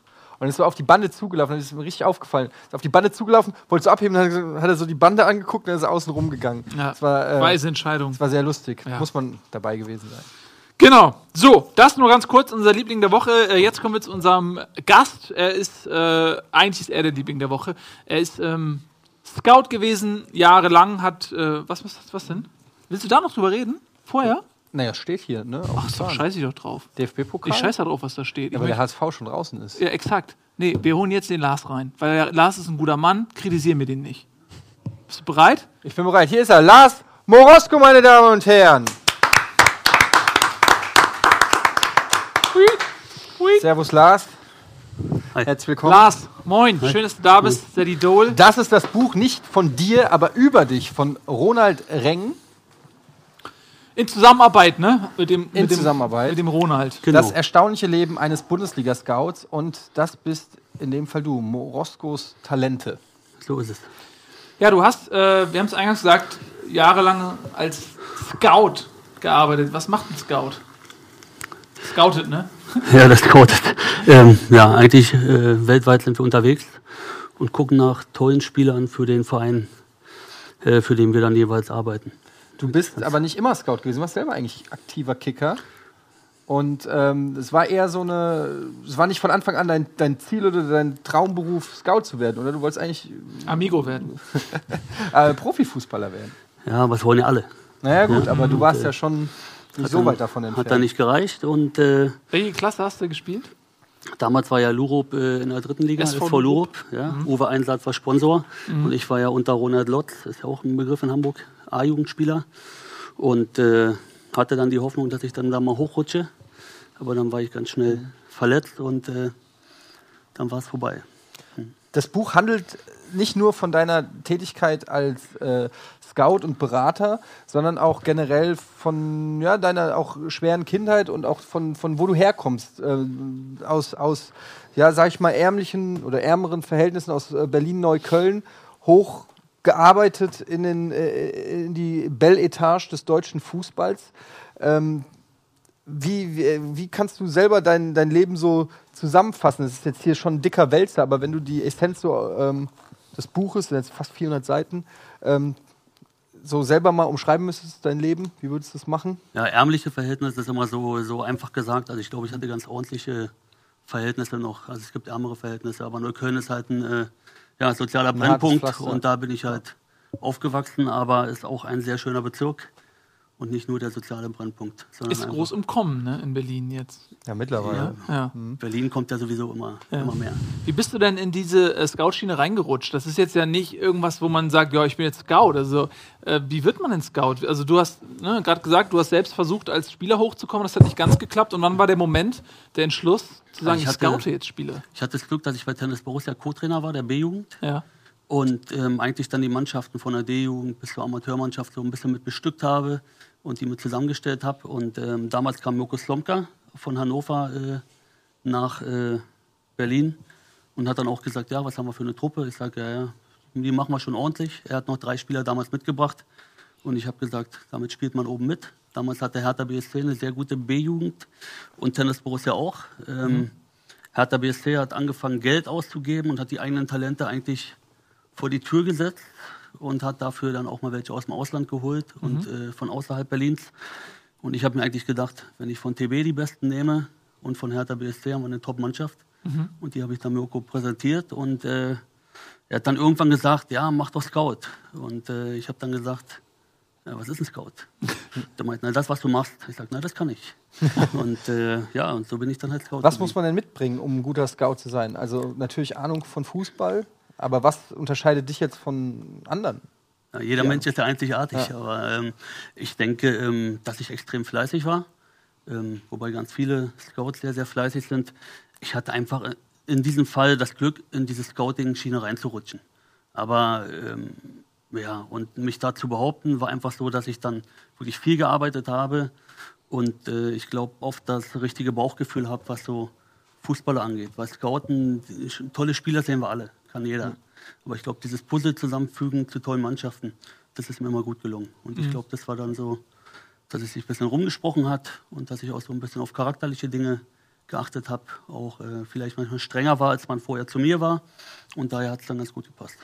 Das heißt, wenn du Nee, ich wollte nur mal äh, wissen, wie, das, wie der, der Alltag dann eines Scouts aussieht. Also du hast angefangen bei TB und dich im Jugendbereich wahrscheinlich dann erstmal so im näheren Berliner Umkreis ausgetobt. Aber wenn du dann im Herrenbereich als Scout tätig bist, dann hast du ja im Prinzip die ganze Welt als Genau, Betätigungsfeld. ja. Dann bist du ja wahrscheinlich auch unglaublich viel gereist.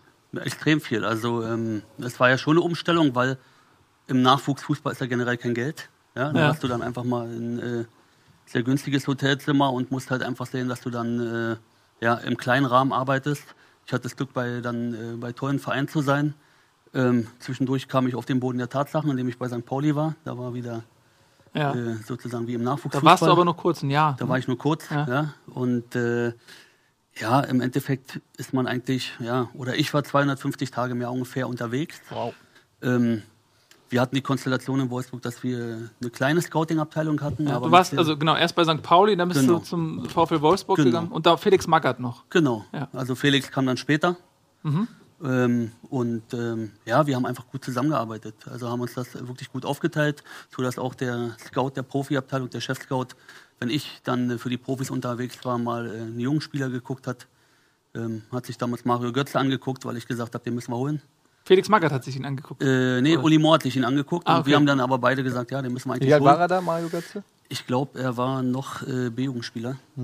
glaube ich. Ja. Und äh, ja, aber man kann ja auch nicht jeden Spieler holen. Aber du hast ihn empfohlen. Ja, konntest ihn ja nicht, nicht empfehlen. Also es ging ja gar nicht. Aber ist das nicht frustrierend? Also damit, du findest einen Spieler, ne? Der, äh, so, du siehst den und denkst, oh, boah, ist der begabt. Und dann sagst du zu deinem Chef, hol den. Und dann holt er den nicht. Und dann geht er auf einmal ab und schießt das WM-Tor. Also wie, wie geht's dir denn damit? ist doch frustrierend auch, oder? Ach, das weiß man ja früher nicht. Also wenn man, du kannst ja nicht jeden Spieler holen. Also der Scout ist ja einfach immer Ähm, Vorschläge. macht Vorschläge. Und dafür bekommen wir auch, äh, weil wir kleine Leute sind, auch nur ein kleineres Gehalt als die Leute, die oben entscheiden müssen. Und daher, ähm, ja, ist es dann so, manchmal ist es frustrierend, weil du bist ja dann nicht umsonst so viel unterwegs und schläfst wenig. Ähm, aber entscheiden tut der Manager und dafür muss er auch seinen Kopf hinhalten, wenn es nicht läuft.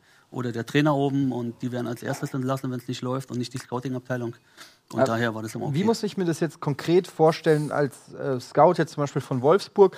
Das heißt, du bist dann zum Beispiel, weiß ich nicht, in Brasilien und guckst dir dann da Ligaspiele in Brasilien an, machst dir Notizen zu Spielern, von denen vielleicht auch noch kein Mensch irgendwie was gehört hat ähm, und guckst wirklich dann äh, dir einen einen Spieler an und sagst, ah, der gefällt mir, der ist auf links außen, wir suchen was für links außen und schickst dann die Vorschläge. Oder gibt es schon vor, im Vorfeld, ich weiß nicht, wie, wie, wie digital das heutzutage alles gibt, es schon im Vorfeld alle Analysen mit DVDs und Videos und du musst dich nur noch mal den, den Eindruck, den du schon am Computer hast, noch mal bestätigen. Wie läuft es? Oder kannst du wirklich noch ein Juwel entdecken, von dem noch keiner was gehört hat, weil du irgendwo hingefahren bist? Ich glaube, Wo noch nie einer war. Ich glaube, dass es schwer ist, jetzt wirklich einen Topspieler zu entdecken, den noch keiner gesehen hat. Oder decken ist ja mal so ein großspuriges Wort. Ähm, ich finde das mittlerweile, glaube ich, schwer. Durch die neuen Medien hier, Internet und so weiter, kannst du einfach schon. Da wären Fünfjährige, die den Ball zweimal äh, äh, jonglieren können, werden da eingestellt. Also die Welt ist schon verrückt geworden im Fußball. Und ich bin ja eine Weile jetzt draußen gewesen. Und da hat sich auch in den letzten zwei, drei Jahren sehr, sehr viel getan, was Videos angeht, was Internet angeht. Es ist, glaube ich, schwer, da jemanden zu sehen, äh, den andere nicht gesehen haben. Ich glaube aber, es ist schwer, sich dann zu positionieren und äh, den Arsch in der Hose zu haben und zu sagen, den müssen wir haben und da muss mal ein Taler mehr ausgegeben werden und äh, auch auf das Risiko hin, dass der nicht funktioniert. Ich glaube, das ist dann die Kunst. Aber ähm, die meisten Spieler sind bekannt. Oft, also wir haben dann die Ligen durchgesichtet, ja. äh, Oder einer hat dann halt mal Skandinavien gemacht, einer hat dann Polen, Tschechien gemacht. Und äh, dann haben wir auch getauscht bei uns, dass wir dann sagen, okay, jetzt guckst du mal. Dann haben wir unsere Ergebnisse einfach mal verglichen, was wir gesehen haben. Und äh, ja, und natürlich kriegst du halt Aufträge von den, äh, vom Trainer oder vom Manager, wenn dann Spiele angeboten werden und auch eigentlich passend sind, theoretisch für das, was wir suchen, dann gucken wir natürlich drauf. Weiß man als Scout, was die Scouts der anderen Vereine machen? Also ist dann, muss ich mir das so vorstellen, man sitzt dann auf einer Bank und da ist die ganze Bank sind Scouts von Arsenal, von Chelsea, von weiß ich nicht, Bayern und alle stehen da und gucken sich den gleichen Spieler an? Oder ich, für mich ist, hat das immer noch so was Romantisches, so dass man einen geheimen Tipp gekriegt hat, sich ins Stadion schleicht, einen Spieler sieht, den Tipp dem Trainer gibt oder so, aber das ist wahrscheinlich überhaupt Es nicht. mehr so. selten äh, ähm, so, dass man als einzige Mannschaft einen Tipp bekommt. Also du, du triffst eigentlich immer irgendwo jemanden, ähm, auch wenn du den da nicht persönlich kennst, weißt du, der ist vom anderen Verein. Da gibt es ja dann auch meistens äh, Plätze, die die Vereine schon für die Scouts da haben, ähm, weil sich immer wieder welche anmelden. Ähm, vielleicht hast du dann mal Glück und wirst auf einen Spieler hingewiesen und siehst aber zufällig einen ganz anderen Spieler und sagst, alles klar, der war es nicht, aber der hat was. Ähm, so entstehen dann die Dinge. Aber eigentlich ähm, trifft man immer wieder andere Scouts. Aber für dich ist das ja dann echt ein hartes Brot. Ne? Also du bist in alle Herren Länder, das ist ja auch nicht immer First Class äh, nach Malle, sondern das ist ja oft äh, bei äh, Minusgraden in Slowenien oder was weiß ich, bei Nebel auf einem kleinen Platz. Ähm, das ist ja auch richtig anstrengend, oder? Ja, aber welcher Job ist nicht anstrengend? Ja, Der hier. Ist, äh, ja, ich merke schon, ich bewundere euch schon. Äh, wie gesagt, wenn er mal äh, jemanden braucht und so, dann tauschen wir einfach mal. Ja, klar, kein Problem. Ähm, Ja, Moment, du bist aber auch Spielerberater, oder? nee, ich war Spielerberater Da würde ich sofort kurz. tauschen. Ähm, ich glaube, da willst du nicht Nee? tauschen. Nee. Wieso? Äh, Es ist ein, also ich finde, das, äh, mir hat es keinen Spaß gemacht, aber vielleicht bist du so. Erklär mal, warum. Der Äh, Typ. was, was, was? Ja, du musst dann einfach, wenn du 15-jährige Spieler siehst und die betreuen willst, musst du ja schon den auf Deutsch gesagt den Hintern lecken, damit die auch bei dir bleiben, weil das Geschäft ist so überlaufen. Ja, das ist wie ein YouTube-Netzwerk heutzutage. Ne? Das ist dann, Ja. die, Und, die äh, Kiddies halten sich dann schon wahrscheinlich für. Ja, und ich, das war nicht meine Art, einfach Ja. zu sagen, äh, ja, du bist ein toller Junge, weil du bist 15 Jahre alt, du hast noch nichts erreicht. Aber ähm, ist dann halt, meine Art ist dann so, genau so zu reden und zu sagen, ist ein langer Weg. Aber es wollen die Spieler nicht hören und die Eltern wollen es nicht hören. Die wollen ja ihren Sohn sehen die ja schon äh, im Berliner Olympiastadion. Ja. Die sehen ja schon die Millionen in den Taschen. Ja. Und ich hatte darauf einfach keinen Bock. Und wenn du was nicht mit Leidenschaft machst und nicht aus Überzeugung, dann äh, hast du keinen Erfolg. Und, Aber du bist äh, auch so ein, so ein Typ, der, sag ich mal, frei Schnauze redet. So. Du bist äh, da jetzt wenig diplomatisch und, und schwafelst Leute voll, sondern du sagst knallhart deine Meinung. Und ähm, das wird ja sicherlich von, von einigen respektiert. Aber bist du da auch mal, sag ich mal, gegen Wände gelaufen oder, oder äh, gab es da mal Situationen, die, die für dich dann schwierig wurden, weil du so ein ehrlicher Typ bist? Ich glaube, ich bin mehr gegen Wände gelaufen in meinem Leben, deswegen als äh, nicht gegen Wände zu laufen. Also es ist halt einfach so, ähm, ja, wenn was schwarz oder weiß ist, dann ist es nicht grau. Und dann müssen wir uns einfach, dann können wir uns ein paar Minuten sparen von unserem schönen Leben und brauchen nicht rumeiern und dann bringe ich es halt auf den Punkt. Ähm, ich hatte ganz viele verschiedene Manager und Trainer zwischendurch, die ähm, ja, je nachdem anders mit mir umgegangen sind. Aber ich bin schon geradeaus und äh, sage das, was ich in dem Moment denke. Ich werde da dann auch nicht beleidigend. Ja? Ich bringe es halt dann einfach nur auf den Punkt, weil ich sage, da können wir uns alle Zeit sparen und haben eine klare Meinung. Aber der eine kann halt damit besser umgehen und der andere nicht. Und äh, die Diplomatie war immer so ein bisschen, die fehlende Diplomatie war schon ein bisschen ein Handicap. Bestimmt, ja. Wie bist du mit äh, Felix Magath klargekommen? Das ist ja eigentlich auch so ein direkter Typ. Oder wie, wie ist Felix Magath außerhalb der medialen Darstellung? Felix Magath ist ein ganz normaler Mensch mit einer speziellen Persönlichkeit, würde ich sagen, der immer fair war zu mir, ähm, der ja, die direkten Worte schon geliebt hat, der einfach nur wollte, dass man ehrlich ist und auch nicht rumeiert. Und äh, ja, wir haben uns gut verstanden, muss man einfach sagen. Er hat äh, sehr professionell gearbeitet. Ähm, deshalb war für mich auch, dass ich hochgucken konnte. Er war der Erste im Büro, der Letzte, der gegangen ist. Ähm, er hat ganz klar Unterschiede gemacht. Wenn er sich auf dem Platz geärgert hat, ähm, ist er in den Fahrstuhl gestiegen und dann war er aber Manager und hat den Ärger nicht mit hochgenommen. Und ähm, für mich kann ich nur sagen, absolut äh, war es mit die tollste Zeit, die ich hatte, weil ich das Gefühl hatte, ähm, du bekommst ein bisschen Anerkennung. Können wir das mal zeigen? Hier ein Bild aus dem Buch. Der Peter Neururer. Der junge Peter Neururer ne? und Oder der junge äh, Mirko Slomka. Äh, was hat es mit den beiden auf sich? Warum sind die da sogar bildlich im Buch festgehalten? Naja, ähm, ich würde sagen, dass äh, Mirko ist ja, war ja für mich so mein Förderer, ja, auch wenn wir keinen Kontakt mehr haben. Und äh, Peter Neururer ist eigentlich auch ein Typ klarer Worte und daher ähm, haben wir uns einfach gedacht, irgendwie passt es, wenn wir die einfach zusammen da mit reinbringen. Jetzt hast du gerade schon Mario Götze angesprochen, der so ein bisschen äh, in deinem Umfeld war. Was gab es noch für Fußballer, die den Durchbruch geschafft haben, die du frühzeitig entdeckt hast? Ja, Ich glaube, ich selbst entdeckt ist immer, wie gesagt, ist immer großspurig. Ich denke, ähm, dass die Bundesliga-Scouts alle nicht auf dem Baum schlafen. Also wir haben sie alle gesehen, ja, weil die einfach irgendwann bei großen Turnieren auftauchen. Und äh, wir haben alle Podolski gesehen in der C-Jugend schon oder äh, in Mesut Özil und andere Spieler. Ja, und dann, äh, aber da würde ich jetzt nicht sagen, dass ich da die Ausnahme bin, sondern dass die ganzen anderen Vereine auch schon da waren. Die Frage ist immer, was hat man für Möglichkeiten? Welcher Verein schlägt irgendwann zu und sagt, alles klar, da sehen wir, haben wir eine Vision, den sehen wir irgendwann bei uns im Stadion und wer nicht. Aber ähm, die äh, Abteilungen sind schon äh, in Deutschland sehr, sehr, ja, würde ich schon sagen, ordentlich aufgestellt. Aber es gibt ja so ein paar, äh, René Adler zum Beispiel, den du in jungen Jahren schon, schon kennengelernt hast. Äh, wie, wie ist denn das, wenn der Junge ist jetzt 16 und dann buhlen da auf einmal verschiedene Vereine um den? Wie läuft denn das ab? Das ist, der ist ja im Prinzip noch ein Jugendlicher. Ja, Du kennst es ja wahrscheinlich aus der Disco von den Frauen. Ja, Ja, wenn die permanent. um dich rumstehen ja, und so, das, dann musst da habe ich ja- auch meine Eltern vorgeschickt. ja, soll du, mit meinen Eltern reden. so Also, ist es- hättest du auch so mal besser einen Berater genommen. Ja.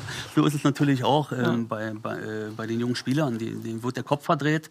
Heutzutage ist es ja dann extrem, dass halt die Sportartikelhersteller dann auch noch äh, mit Ausrüsterverträgen äh, locken. Und äh, damals äh, gab es halt noch nicht so die Handys und so weiter. Die Jungs bekommen dann auch irgendwelche von manchen Leuten, ja, werden die einfach gekauft. Wobei das bei René nicht der Fall war. René, René hat sich für einen äh, sehr guten Verein entschieden und hat, glaube ich, auch beim, beim Rüdiger Vollborn zu Hause gewohnt, Ja. äh, bei seinem Trainer. Bessere Entscheidung konnte er nicht treffen. Ähm, ja, die, die, die Fußballwelt ist schnelllebig und äh, sehr, sehr verrückt geworden. Was muss man denn mitbringen als junger Mensch? Also, ähm, wenn, wenn jetzt auch junge, zu, wir haben ja auch junge Zuschauer oder auch äh, mein Sohn zum Beispiel, äh, natürlich, wenn er meine Gene kriegt, eine Granate. ähm, ähm, aber was muss man denn als, als junger Mensch äh, mitbringen, um im, im Fußball erfolgreich äh, zu sein? Weil du hast ja sicherlich, du hast viele Talente gesehen, die es geschafft haben, aber bestimmt auch den einen oder anderen, der vielleicht das Talent hatte, aber dann es doch nicht geschafft hat. Was, was muss ich, was braucht man Ich glaube immer, dem Talent? Talent wird immer im Kopf entschieden, an erster Stelle. Ich glaube, du musst einfach erstmal Freude an diesem Spiel haben und du musst Spaß haben. Und ich denke, dass wir oftmals, äh, gerade viele Eltern und auch Trainer, auch in kleinen Vereinen, wo es mehr um Breitensport geht, ähm, schon zu sehr rein interpretieren und die Jungs nicht mehr laufen lassen. Wer geht heutzutage, du hattest vorhin Traoré angesprochen, wer geht heutzutage noch äh, in eine 1 gegen 1 Situation und geht das Risiko? Ich habe immer gesagt, ein Spieler kann 100 Mal den Ball verlieren, äh, muss aber auch 100 Mal aufstehen und versuchen, sich den Ball zurückzuholen. Und ich denke, man muss mit Herz und Leidenschaft versuchen, Fußballer zu sein und Freude zu entwickeln. Und dann trägt es dich auch so ein bisschen. Ja? Wenn du natürlich ein Holzfuß bist, dann bringst du dich nicht in eine Bundesliga. Aber äh, ne, ich denke, Meinst du jetzt speziell ich oder was? Ich will nicht, dass, du- dass du irgendwas sagst. So, ach so, ach so. Aber äh, wie wichtig ist Mentalität? Also es gibt immer wieder so Geschichten, dass dann ein Thomas Müller erzählt, er war nie der Beste in seinem Jahrgang, aber er ist jetzt einer der Besten der Welt. Da fragt man sich doch, okay, wer sind die Jungs und vor allen Dingen, wo sind die Jungs, die in der Altersklasse besser waren als Thomas Müller? Warum haben die das nicht gepackt? Wie wichtig ist der Kopf? Ich glaube, dass der Kopf extrem wichtig ist. Und beim Thomas Müller merkst du auch jedes Mal die Freude am Spiel.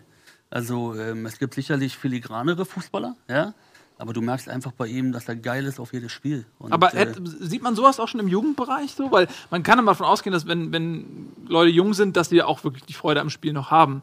Ähm, deswegen machen sie es ja, weil sie in dem Moment eben noch nicht Kohle damit verdienen oder so. Ja. Äh, sie, ist, ist ein Thomas Müller ein Spieler, der einem dann auch schon früh auffällt als herausstechend? Oder gibt es dann vielleicht Leute, die dann vor dem stehen und erst später werden die Talente von dem Müller so richtig Also ich sag dir ganz ehrlich, dass ich Thomas Müller äh, vorher nicht unbedingt kannte aus dem Nachwuchsbereich. Ja. Sage ich dir ehrlich. Also ähm, ist ja dann einfach so, da kommen ja viele Faktoren dann dazu. Ja? Die Jungs sind sicherlich talentiert, aber dann kommt die erste Freundin, dann haben sie vielleicht noch parallel eine Ah, alles zweite kaputt. Freundin. Die Frauen, das sind ja. die Frauen, machen oft mal alles, Ja. alles kaputt. Dann verbieten sie das erste Bier, das ist ja, kommt ja dann dazu, dann ist der Frust da.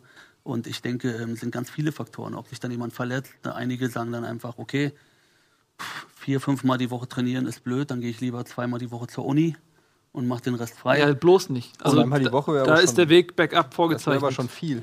Ja, deswegen, also ich gehe ja mal hoch ran. Also, Ja. das ist äh, ähm, ja, was, sagst du zu, was sagst du zu Sonny Kittel?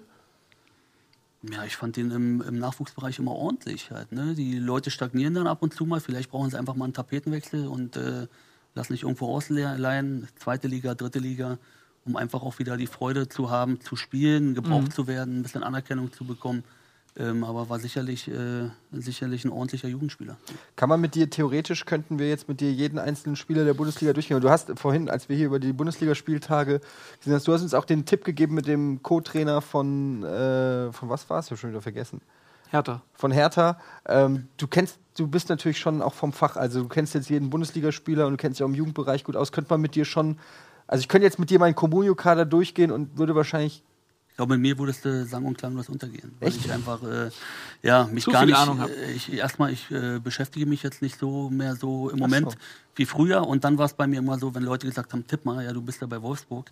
Und dann habe ich mal geguckt, ja, der ist verletzt und der äh, hat gerade hier, äh, wurde gerade fotografiert mit seiner Freundin in der Dusche und sonst irgendwas. Da habe ich dann immer gedacht, welche Dinge spielen eine Rolle. Ja. Und äh, ja, im Endeffekt lege ich immer volle Kanne daneben. Ähm, und der Wittmeier war ja, glaube ich, von äh, damals der Co-Trainer vom, äh, war das noch Bubble oder was? Glaube ich. Bei Bubble? ich glaub, kann ja. sein. Ja. Auch in Berlin schon dann? Ich oder? würde ich würd gerne mal auch an den Chat, ähm, weil wir haben die Möglichkeit, so oft haben wir nicht jemanden, der, der so viel Erfahrung Über Twitter hat würde ich es machen. Hashtag Ja, Bundesliga, oder? Hashtag Bundesliga oder auch im Twitch-Chat. Warum nicht auch über den Twitch-Chat? Ach so, du hast ihn Äh, sogar da. Ja, ich habe den Twitch-Chat Ja, hier. Also, wenn ihr eine gut. Frage habt zum Thema, äh, dann schießt los. Ist ja auch nicht alle Tage, dass man mal jemanden hat, der ähm, erzählen kann, wie es so ist äh, hinter den Kulissen. Auch nochmal aus einer anderen Sicht. Wir haben ja zum Beispiel einen Ralle Gunesch äh, oft hier zu, zu Gast. Der kann uns dann immer auch mal Einblicke geben aus Sicht eines Spielers. Aber du hast ja auch nochmal eine ganz andere Perspektive auf, auf die Sachen. Also vielleicht kommen hier nochmal gleich ein paar Fragen oder auch per Twitter. Würde ich auf Genau. jeden Fall gern mal. Hashtag Bundesliga, sonst bei uns äh, im Chat. Genau. Aber das ist hier, das Buch, erzähl uns doch mal, wie es überhaupt zu diesem Buch kam, weil das ist ja jetzt schon auch. Ähm, ich habe mir es vorhin mal so bei, bei Amazon, habe ich mir so ein paar Kundenrezensionen durchgelesen und so, alle, alle fünf Sterne überragend. Ähm, also kriegt super Kritiken. Ihr wart ja auch bei einer Lesung, ähm, glaube ich. Ja, wir haben ein paar Bilder dazu. Ähm, können wir mal abfallen. Du warst äh, am Millantor-Stadion im Vereinsheim, Genau. hast da an alter Wirkungsstätte, du warst ja mal ein Jahr bei Pauli, ähm, eine Lesung gehalten, zusammen mit dem äh, Ronald Reng. Da bin ich und trinke Milch und lausche dir andächtig. Das war sehr spannend. Da, so sieht das Vereinsheim von St. Pauli aus übrigens. Ich finde es auch immer sehr spannend. Also es äh, kam halt so dazu, dass ich halt äh, keine Freude hatte am Beratergeschäft, habe ich ja. Ja. schon mal gesagt. Ja. Und ähm, dann kam mir dazu, dass ich noch zwischendurch so ein bisschen krank war mit einer Tumorerkrankung. Ähm, und dann liegst du halt so einfach im Krankenhaus und denkst einfach, ja, was hast du eigentlich im Leben? Was hast du eigentlich gemacht? Was hast du erreicht? Wo hast du Freude dran, wo nicht? Und dann habe ich eigentlich auch gedacht, so ein bisschen könnte ich ja mal was aufschreiben für mich. habe angefangen loszuschreiben, war natürlich völlig scheiße. Ja? Und dann habe ich gesagt, ich brauche jemanden, der das für mich schreibt, weil ich einfach ähm, auch sagen muss, dass ich finde, wir haben ganz tolle Nachwuchsleistungszentren, aber noch immer ist es so, dass die Nachwuchstrainer und auch die Scouts oder die Leute hinter den Kulissen oft nicht den Stellenwert bekommen, den sie äh, bräuchten. Und darüber wollte ich einfach äh, ohne. Woran liegt das? Ja, das Geld wird umgebraucht. Ist doch klar. Also, Aber ist nicht ein guter Scout äh, auch ein gut angelegtes Kapital? Weil, wie gesagt, wenn man wenn man auf dich gehört hätte, hätte eine Mario Götze gekauft, das hätte sich ja äh, bezahlt gemacht. Ja, ich denke, dass äh, jetzt nicht auf mich bezogen, aber ich glaube, dass überhaupt die Scouting-Abteilungen sehr, sehr wichtig sind für die Vereine. Ja, aber es ist genauso wichtig ein Platzwart, weil äh, der Rasen muss toll sein einfach, wenn die Jungs da am Wochenende raufgehen. Ähm, und genauso ist auch äh, die Buchhaltung wichtig, dass alle pünktlich ihr Gehalt bekommen. Ich denke aber, ähm, dass oftmals diese Leute äh, zu wenig Beachtung bekommen. Und das Fußball ist ja ein großes funktionierendes Rad mit großen Wirtschaftsunternehmen. Und wie gesagt, äh, haben ja einige gefragt bei dem Buch, ja, hast du jetzt jemanden auf die Füße getreten? Da sage ich bewusst, habe ich nicht. Weil wenn ich es hätte wollen, hätte ich es gemacht. Ähm, wir haben die Dinge noch ganz sehr, sehr, sehr nett ausgedrückt und wollten eigentlich, äh, mein Gedanke war, ja, ein bisschen meine Vergangenheit auch äh, zu, zu äh, verarbeiten und auch eine Lanze zu brechen für die Leute, die, äh, die diesen tollen, tollen Fußball, diese ganze Maschinerie am Leben halten. Und das war eigentlich für mich so einfach mal das Ding. Wie wichtig ist dabei, ähm, Teil sein zu können von diesem Zirkus äh, Fußball-Bundesliga, dass man da vielleicht auch Entbehrungen oder Gehaltseinbußen in Kauf nimmt, einfach um, um Teil zu sein? Also für, für mich ging es nie darum, eigentlich ein Teil zu sein. Für mich ist einfach Fußball das geilste Spiel, was es gibt. Ich liebe einfach diesen Sport. Ja, und äh, mir ist es egal, ob ich in der Bundesliga stehen würde oder wie ich jetzt mit meinem besten Kumpel Shergo Biran äh, äh, TSV Rudo A-Jugend gemacht habe in der Landesliga, ja, mehr oder weniger äh, ja, auf äh, solidem Niveau, würde ich sagen. Ähm, ich habe einfach Bock auf dieses Spiel und ähm, natürlich verdient man in der Bundesliga mehr, aber ähm, man muss einfach mal sehen, was dahinter steckt, wie einfach Fußball Nationen verbindet, wie man äh, eigentlich eine positive Politik über Fußball äh, austragen kann. Und äh, wenn man jetzt nicht diese Geschichten der FIFA und so mit reinnimmt. Ja? Ähm, Korruption salonfähig gemacht hat die FIFA. Ja. Das ist eine Errungenschaft, die nur der Fußball kann. Frage, interessante Frage, Interessage. Interessante Frage von Rikuto aus dem Chat. Welcher Verein macht aus deiner Sicht denn die beste Jugendarbeit? Und gleichzeitig hinterher 5-3 fragt, welcher Verein hat das beste Scouting und welcher ist richtig mies? Kannst du das so überhaupt? Das ist schwer zu sagen. Ich glaube, dass einfach die Scouting-Abteilungen äh, allgemein sehr gut aufgestellt sind in Deutschland. Ich glaube, dass wir. Nicht bei Äh, Eintracht Frankfurt. da kann ich jetzt äh, aus persönlichen Gründen nicht näher drauf eingehen, äh, weil äh, ja, mein bekannter Bernd Pfeiffer da leider gehen musste. Und ich finde, Bernd Pfeiffer ist ein toller Scout und hat auch äh, Seferovic mitgemacht nach äh, Frankfurt und der hat es eingeschlagen. Und daher denke ich, dass da auch gute Leute gehen mussten in Frankfurt und auch ein guter Trainer gegangen ist. Ähm, ich Thomas denke, Schaaf. Ja. Ich denke, dass einfach ähm, ja, tolle Abteilungen, dass es tolle Abteilungen gibt. Ich finde, dass Bayer Leverkusen äh, auch ordentlich arbeitet. Ja, Im Profibereich oben haben sie auch äh, äh, VfL Wolfsburg hat im Nachwuchsbereich sehr, sehr gut aufgeholt, muss man auch sagen. Äh, als ich kam, war nicht denkbar, dass man mal deutscher A-Jugendmeister wird oder ins Pokalfinale kommt. Ähm, Gladbach, Köln, Dortmund äh, haben immer wieder tolle Mannschaften. Also auch in Bremen wird gut gearbeitet. Also da muss man einfach sagen, es sind so viele Talente da, dass eigentlich ähm, Wie ist denn das, wenn du bist ja echt schon eine ganze Weile dabei und es gab ja ähm, beim Desaster der Euro äh, 2000 oder 2004, da gab es ja so ein ganz radikales Umdenken im deutschen Fußball, dass quasi das Scouting und die Ausbildung mit den ganzen Akademien und äh, Auflagen für Profivereine, was die in der Nachwuchsförderung alles tun müssen, da gab es den unfassbaren Ruck, ja, der sich natürlich dann sag ich mal, beim WM-Titel 2014 dann bezahlt gemacht hat. Wie hat sich das für dich verändert? Weil du ja genau mit die, in dieser Altersklasse ja auch arbeitest. Hin von diesem etwas, oh, wir schaffen das schon, die Jungs äh, überrennen die Nation, wir brauchen hier nicht dick Scouting machen, äh, bis hin zu diesem systematisierten, keiner fällt mehr durch, durch die Masche. Äh, wie hast du diese Veränderung wahrgenommen? Also es war, äh, ist schon, muss man sagen, einfach überwältigend, was passiert ist. Also als ich angefangen habe, ähm, waren wir, glaube ich, bei den DFB-Lehrgängen dann äh, drei, vier Leute, die sich dann auch mal bemüht haben, durch Deutschland zu fahren. Damals war noch kein Navi und so weiter, gab es nicht im Auto. Musste man noch die Karte lesen.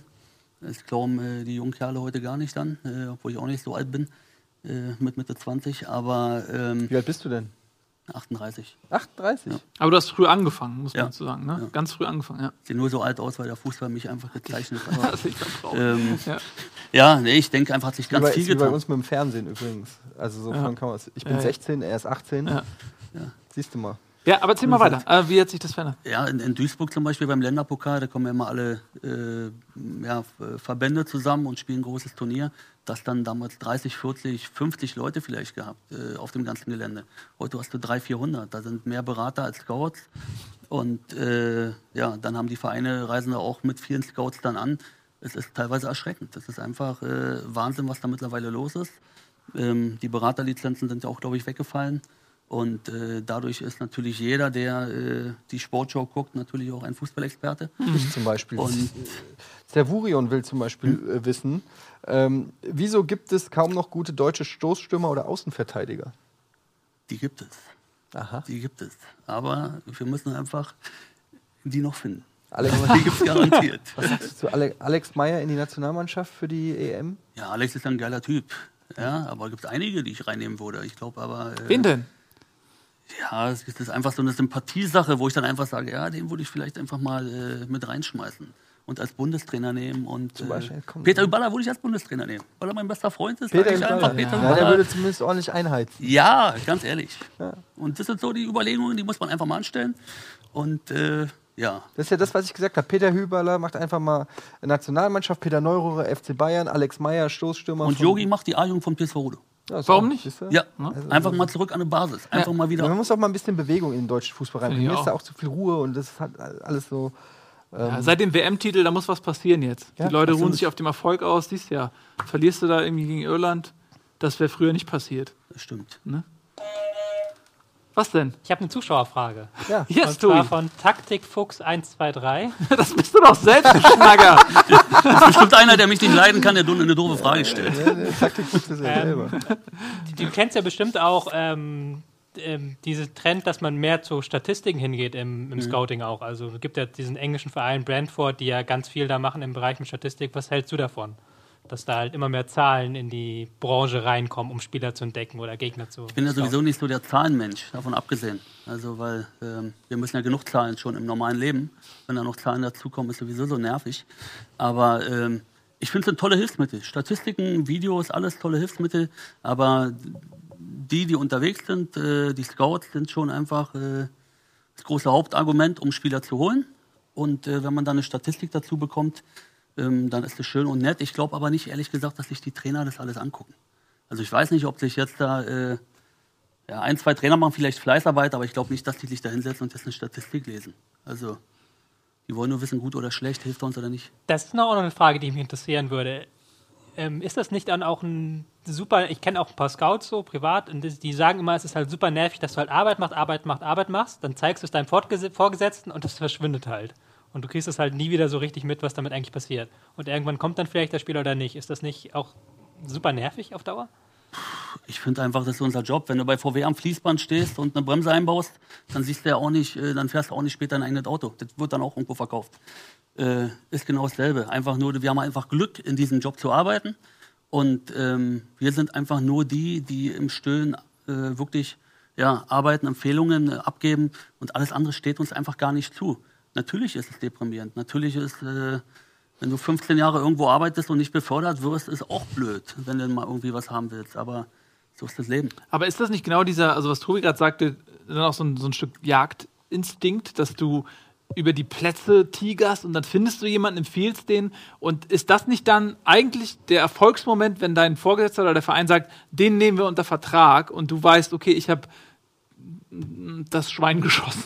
Ja, ist ein Bonus. um jetzt beim, auf- bei der ja, Jagdmetapher zu bleiben. Ist schon, Ja, ist, schon, ist schon ein Bonus, auf jeden Fall, dass du dich dann freust, wenn es genau der Spieler ist. Ja. Aber der Kader hat dann auch nur 25 Plätze. Also muss man ja auch so sehen, man kann halt nicht alles haben. Und wenn du dann äh, 25 Plätze hast und äh, der Trainer hat vier, fünf Wunschspieler, dann hast du vielleicht noch sieben, acht Scouts und jeder bringt nur einen. Dann hast du noch Spieler, die Verträge haben und noch drei, vier Spieler, die aus dem Nachwuchs hochkommen. Ähm, ja, dann, wie gesagt. also- Apropos Nachwuchs hochkommen, da habe ich eine ne Frage aus dem Twitter, Hashtag Bundesliga. Michael Wolfsteiner fragt, äh, wie findest du es, dass einige Bundesligisten dazu übergegangen sind, ihre U23 abzumelden? Unter anderem Eintracht Frankfurt. Und ich glaube Bayer Leverkusen. Oder? Ja, die Ja, einzigen ja, auch. Ja. Ja. Ja. man muss immer äh, beide Seiten sehen. Aus Vereinssicht äh, kann man natürlich argumentieren, dass man sagt, die Spieler, die es nach oben schaffen, müssen es sofort schaffen. Ja, ist, äh, glaube ich, dann ähm, ja, eine Einstellungssache vom Verein, eine Vereinsphilosophie. So eine persönliche Meinung ähm, ist so ein bisschen, dass ich sage, die jungen Spieler, die bräuchten manchmal dieses halbe Jahr gerade noch, um äh, in der Amateurmannschaft nochmal dieses halbe Männerjahr mitzubekommen oder ein Jahr. Und ich denke halt, es ist immer ein bisschen ungünstig, wenn junge Spieler, die verletzt sind, könnten sich halt über die, die äh, U23 ein bisschen Spielpraxis holen. Und das fehlt, fällt halt einfach so ein bisschen weg. Ähm, andererseits, äh, Leverkusen zum Beispiel braucht die U23 ja gar nicht, die haben ja den HSV. Ja, das stimmt. das stimmt. Die Eintracht hat es auch aus finanziellen Gründen gemacht. Die Kohle, die das. Und die haben sich auch gesagt, dass es noch nie ein Spieler von der U23 zur Eintracht geschafft hat. Entweder der ist so gut, dass er dann eh den Sprung von der A-Jugend oder so in den Profikader macht, mit den Profis mittrainiert, so wie jetzt Gretzia oder Luca Waldschmidt, Stendera, Kittel und so, die sind alle dann mit 17, 18, 19 trainieren die bei den Profis mit. Auf der anderen Seite finde ich auch, gerade wenn jemand verletzt ist oder jetzt hast du so einen Spieler wie, wie ein Cutledge oder so, der schafft es nicht, sich durchzusetzen. Man sagt aber, der hat Talent äh, und jetzt sitzt er auf der Bank, kriegt gar keine Spielpraxis. Äh, finde ich dann, ja, ist auch ein bisschen doof. Ja, ich denke einfach auch, dass, äh, ja, wenn jetzt bei Eintracht Frankfurt das Beispiel ist, weil du es angesprochen hast, wenn die sagen, da hat es noch keiner geschafft, ja, dann muss man vielleicht auch einfach mal intern andere Dinge hinterfragen, warum es nicht geschafft wurde. Oder vielleicht hat da irgendwo, liegt es ja nicht immer an den Spielern oder sonst irgendwas. Vielleicht äh, ist ein kleiner Systemfehler im ganzen System und da muss man einfach eine. Äh, Ja gut, aber Heribert Bruchhang ist noch bis 2016 im Amt. Ne? Also kleiner Systemfehler.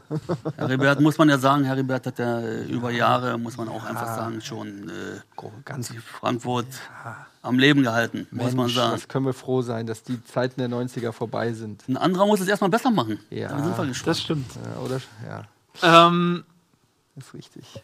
Frage nach äh, Jugendspielern, auch für Bayern. Äh, Beispiele, die nach hinten losgegangen sind. Äh, jüngstes Beispiel Sinan Kurt.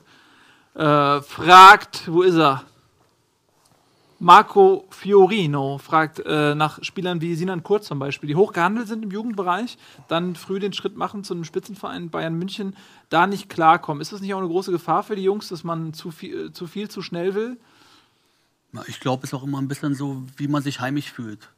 Ich denke, also als ich zum Beispiel nach Hamburg gewechselt bin, ich hatte noch auch, äh, muss man echt sagen, so ein bisschen dann, ähm, einerseits war, war es eine Erlösung, dass dann einfach sagst, okay, du kannst da was Neues ausprobieren, brichst in die Welt auf. Du bist, Aber wenn du dann, muss man dazu sagen, du warst bei Bayern Scout und bist dann zu St. Pauli gegangen. Genau. Ja. Aber in der Jugend zum Beispiel, als ich dann hier nach, der, äh, nach meinem Schulabschluss hier nach Hamburg gegangen bin, um hier Fußball zu spielen, ähm, war es ja dann auch so, dass ich dann, äh, ja, wenn du dann oben dabei bist, dann ist alles gut. Wenn du spielst, ist alles in Ordnung. Aber du kriegst dann halt äh, oftmals Heimweh, wenn du nicht spielst, wenn es nicht so läuft und du hast ja auch Erwartungen an dich selber. selber.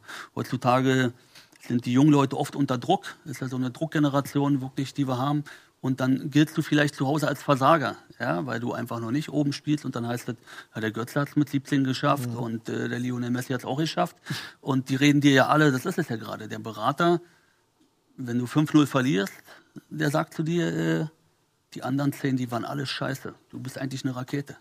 Und das hörst du jeden Tag. Und dann denkst du einfach, ja, ich bin, ich bin ein Halbgott. Und äh, dann schaffst du es aber nicht. Ja, was dann? Aber, und keiner sagt dir aber, wie die wahre Welt ist. Diesbezüglich würde mich mal interessieren, wir haben die ganze Zeit gefragt, welche Talente hast du entdeckt? Gibt es vielleicht auch den einen oder anderen Spieler, von dem du abgeraten hast, wo du gesagt hast, das nimmt kein gutes Ende und es kam zum Beispiel auch so, wo du, oder, oder wo du dich vielleicht auch getäuscht hast, wo du gedacht hast, der kann nichts und dann ist der wie eine Rakete abgegangen, also so umgekehrt? Ja, gab es garantiert auch. Also wir haben zum Beispiel immer versucht, in Wolfsburg Sascha Rita zu verhindern. Ja. muss man einfach sagen. Ähm, war halt einfach so. Wir, wir, wir haben einfach äh, gedacht, so ähm, passt nicht. Damals äh, Jan Schlaudraff haben wir ja auch gesagt äh, bei Wolfsburg. Ähm, Thomas Strunz war ein großer Fan von ihm, Bevor er zu Bayern gegangen bevor er ist. zu Bayern war. Und wir haben gesagt, nee, irgendwie passt es nicht. Und äh, dann ist er halt zu Bayern gegangen. Dann durften wir uns auch was, anhören. Ja, jetzt geht er zu Bayern München. Dann habe ich gesagt, ja, dann geht er halt nach Bayern. Er Wurde aber auch, äh, wir gucken erstmal, am Ende wurde abgerechnet. Aber natürlich gab es auch Spieler, äh, die wir dann übersehen haben, die wir falsch eingeschätzt haben. Ähm, wir haben mal einen, einen Spieler geholt, ich glaube, äh, Alex Costa hieß der, äh, von Benfica, Lissabon, viereinhalb Millionen. War auf dem Sprung zur Nationalmannschaft äh, bei Portugal, hat die ersten A-Länderspiele gemacht und der hatte einfach, ist einfach nicht klargekommen. Der ist zwar einfach ewig in Wolfsburg geblieben, weil er auch äh, ein gutes Taschengeld hatte, aber der kam einfach nicht klar. Und äh, die Sachen hast du ja dann auch. Du kannst ja oft nicht äh, in die Zukunft schauen. Ja, ist natürlich sicherlich auch schwierig, wenn ihr auch scoutet im Ausland oder so. Oft auch, ähm, ja, wie junge Spieler, die dann in ein fremdes Land, äh, fremdes Land kommen, andere Kultur, anderes Klima, anderes, was weiß ich, Umgebung und so. Ähm, sicherlich auch ein Thema, wie man die Spieler integriert, wie man sie auch an die Hand nimmt. Ich komme gerne mit dem Frankfurter Beispiel Kajo. Zur Abwechslung. Ja, der, der Junge hat sich irgendwie nach drei Jahren noch irgendwie sein Essen an der Tankstelle gekauft, weil er sich nicht getraut hat, einkaufen zu gehen, weil seine Sprachkenntnisse so schlecht waren und so. Da hat auch der Verein versäumt, den Spieler, äh, das war damals noch unter Friedhelm Funkel, Friedhelm Funkel, alte Schule, hat gesagt, der muss selber klarkommen. Ja, aber heutzutage musst du vielleicht, weiß ich nicht, aber dann so einen Spieler vielleicht besser integrieren, intri- integrieren, integrieren. Äh, dann wäre vielleicht mehr draus geworden. Also ich weiß nur, dass wir in Wolfsburg zum Beispiel es sehr gut hatten. Dass dann wurde halt auch drauf bestanden, dass die Deutschkurse machen, aber da war auch eine Betreuerin dabei, die am Anfang einfach geholfen hat, die, die, unter, die unter die Arme gegriffen hat, aber auch gesagt hat, äh, Zur Selbstständigkeit am geh mal zu Kaisers Ja. und kauf mal ein. Und äh, die hat da schon wirklich geholfen, aber es hat auch nicht jeder Verein. Es ist ja auch genauso wie äh, bei jungen Kerlen und schnellen Autos, wo ich dann einfach sage, äh, warum werden da die größten Autos äh, äh, hingestellt? Kann man nicht sagen, einfach bis 21 oder 23 musst du kein Auto fahren mit 300 PS. Oder äh, warum sagt man nicht bei jungen Spielern, okay, du kriegst halt im Monat nur Summe X, aber bis hast einen Vierjahresvertrag und wir frieren immer einen Teil ein, damit man nicht alles äh, Weil niemand sagen würde, okay, zu dem Verein gehe ich, weil irgendwer kommt natürlich dann und nutzt das als Argument und Na sagt, klar. bei uns kriegst du die 400 PS. Äh, ist ja logisch. Ne? Ja, aber ich, wie gesagt, da hat man auch eine Verantwortung und ich finde, der wären wir halt manchmal nicht ganz Aber gerecht, ist es halt in so einem Geschäft, wo es äh, um so viel Geld geht und so ein Hauen und Stechen um die jungen Talente ist, äh, da wird natürlich niemand sagen, ich bin jetzt mal pädagogisch wertvoll und rate dem Jungen äh, zu seinem eigenen Glück. Was sagst du, Gunnar? Ich wollte gerade sagen, Ja? Tipps wird jetzt ein bisschen knapp. Ja, wir machen Kick, äh, Kicktipp machen wir, machen wir ein bisschen später, machen wir gleich. Aber wir haben noch eine Minute, ne? Ich kann, ich kann den Timer da nicht erkennen. Machen wir gleich, klein. was meinst du damit? Mit machen wir gleich. Wenn die Sendung vorbei ist, im Privaten, Ach so. ne, hauen wir die Kick, wir machen immer Kicktipp. Okay. Ne? Also ähm, Bundesliga-Ergebnisse Jetzt die abschließende Frage, die natürlich auch den Chat und den Nils interessiert. Ich stelle mich mal kurz hin. Wenn du mal so mit deinem sportlichen Auge, Deine, deine Haltung jetzt, oder? so die, willst du mal vielleicht die Kamera, dass man das, dass man so vielleicht kurz mal, was glaubst du, hätte ich, da, hätte ich die körperliche, Er sieht schon ein bisschen aus, muss man sagen, eher wie ein Tonbeutel. Aber ich Also- finde, er sieht so ein bisschen aus wie ähm, Sepp Meier früher in so einem zu engen Torwarttrikot. Was, weißt du? Ja, naja, ich weiß nicht. nee, meinst du nicht, vor zehn Jahren hätte ich, äh, na gut. Gut, da hatten die weite Trikots, hätte schon passen können, das stimmt. Ja, gut. Na, du hast auch, äh, ja, na gut. Bist du noch Fan von dem Verein? Habe ich auch gelesen über Twitter, aber vergessen, von wem das war. Bist du noch Ähm, Fan von dem Verein? Ja, so richtig Fan nicht. Also ich finde manche Vereine sympathischer, kommt auch immer an, wer da arbeitet. Aber äh, Liverpool fand ich immer toll. Fandst du immer toll, bis Fand ich immer Jürgen toll. Klopp Ähm, Ja, aber kann man noch Fan von? Also ist, oder ist das so entzaubert, dass, dass das nicht also mehr ich, geht? ich selber bin nicht unbedingt. Ich mag einfach schön Fußball und äh, ich bin äh, ja kein richtiger Fan. Ja. Aber jetzt gerade arbeitest du ja nicht mehr als Scout. Hast du noch mal Bock drauf, wenn jetzt äh, Eintracht Frankfurt anruft, sagt, Heribert sagt, als letzte große Geste für den Verein hol ich noch mal einen guten Scout. Wäre das was, worauf du noch mal Bock hast? Ja, Frankfurt jetzt äh, nicht gerade, aber ähm, Umfeld muss auch passen. ja, hier geht ja nicht darum, äh, was ich möchte, sondern was die wollen. Ne? Also wenn sie mich möchten, äh, freue ich mich natürlich, wenn mal jemand anruft. Aber Ja. Aber die meinen für dich selbst. Also, Ja, na klar, wenn, wenn ich du warst drauf, jetzt mal raus ein paar Jahre, Ja, hast jetzt- jetzt mal den Blick zurückgeworfen. Äh, was ist das eigentlich für ein, für ein Leben als Scout? Äh, Habe ich da überhaupt noch Bock drauf? Hättest du da überhaupt dann Ja, noch? würde ich schon wieder gerne machen, klar, Ja. natürlich. Ja. Ja, Also jetzt, wenn jetzt viele, ich weiß, dass viele Präsidenten zugucken von Vereinen. Ja. Aber da er mich so katastrophal gerade eingeschätzt hat, weil ich Ja, bin, ich bin eine direkt. Sportgranate. Willst ne? du mal Also, zeigen, was du kannst dir? Ja, guck mal hier. Ich, Warte. Kannst Ich mal kann hier. mich ja revidieren, wie gesagt. ich bin ja so lange ja, raus, warte. vielleicht habe ich kein Auge hier, mehr. ich bin Linksfuß, ne? ja, ich weiß, ich passe Ja. dich auf links an, ja? Ja. Warte. So, ne? So, direkt. Wie Ribery. Habe ich mich gehört, muss ich meinen. Äh, Ja, musst du dich. Aber ist ja auch okay, revidieren. hast du auch gesagt, auch als, als Profi-Scout irrt man sich manchmal. Aber du hörst von meinem Spielberater. Okay, bin ich gespannt. Von Manche- Heribert, oder? Ist Heribert dein Berater? Bernd, Bernd Hölzenbein ist mein Berater. Der User X fragt, ist es für einen Scout ein großer Unterschied, ob er für Bayern oder St. Pauli scoutet? Deutlich. Alleine schon vom Finanziellen, ja. Verdient man denn eigentlich äh, Aber- gut als Scout?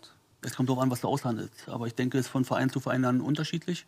Aber ähm, Sag mal, sag, sag mal doch mal eine Summe. Muss nicht da, aber so generell sowas. Was von Top Scout bis Wasserträger Scout. Oder gibt es da eine Provision, wenn du einen so- vermittelst, einen Spieler? Nee, wir sind ja mal fest angestellt, aber so pauschal kannst du es gar nicht sagen. Ich glaube, dass natürlich Darmstadt anders verdient als bei Bayern. Oder Aber eher so Schalke. 100.000 oder eher so 5.000? Im Eher Monat? so das Mittelding. Oder meinst du im Monat jetzt? Ja, klar. Im Jahr 5.000? Ja, verdienen, verdienen müssten wir eigentlich die 100, aber bekommen tun wir so etwa dann. Ja. Also, also, also verdient man relativ normal, wie Aber gut, die normalen Job. Reisen und Hotels und all so ein Schon ein bisschen mehr und der Rest ist ja mit drin mit Ja. Spesen und Auto und sowas dabei. Ja. Meistens noch ein Handy.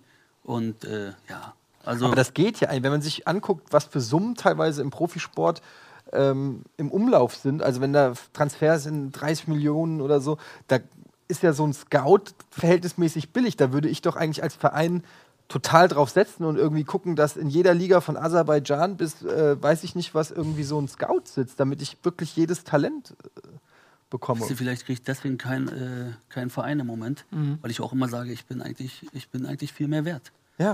Und deshalb, äh, Aber du kriegst ja, einen Firmenwagen. nachdenken. Wie nennt, wie nennt man deinen Ich habe Firmenwagen? jetzt, ich hab jetzt auch ein tolles Auto. wie nennt man deinen Firmenwagen? Äh, Scouto. Auto, ja, der ist nicht schlecht.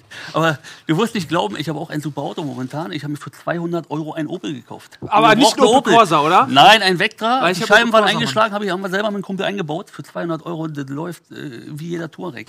Also, Cool. wie gesagt, das Leben geht auch ohne teure Autos weiter. Ich weiß, Mann. Opel Corsa Baujahr 97, Mann. Aber gefühlt 1830.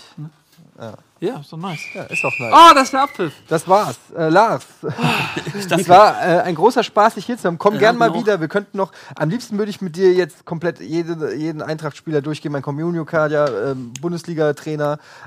Ich würde so gern so viel von deiner, von deiner Einschätzung haben. Wir Aber sind da raus, wa? Jetzt komplett ist er raus. jetzt ne? gleich noch nicht. Noch sind wir drauf. Gleich Wir, machen, wir dann- reden gleich, noch. wenn, wenn jetzt nämlich die Kameras ausgehen, dann packt der Lars richtig aus. Weil ihr könnt euch Ich erzähle vorstellen, euch dann Anekdötchen, aber also geht das in, nicht. in, in ein, zwei Jahrzehnten ähm, Fußball-Insider, da lernt man so tolle Geschichten kennen, die man leider nicht erzählen darf, weil man sich sonst mit Gott und der Welt verscherzt. Aber pass auf, 65, wenn ich 65, 70 bin, schreibe ich es im zweiten Ne? Buch. Nee, wir lassen nämlich gleich den Ton mitlaufen, sagen das dem Lars nicht und dann gleich gibt es einen richtig coolen Ja, Podcast dann, noch. dann restauriert er dich aber. Ja. Ähm, hier, das ist das Buch von Ronald Reng, Moroskos Talente, heißt es, muss noch mal gucken. Moroskos Talente, das ist ein, äh, ich habe selber nicht gelesen, wäre gelogen, wenn ich jetzt über die Maßen lobe, aber ich habe gelesen, dass es super sein soll. Und was ich hier rein, kurz reingelesen habe, liest sich sehr, sehr Also, gut. Ich habe es auch nicht gelesen, aber wurde immer gut bewertet.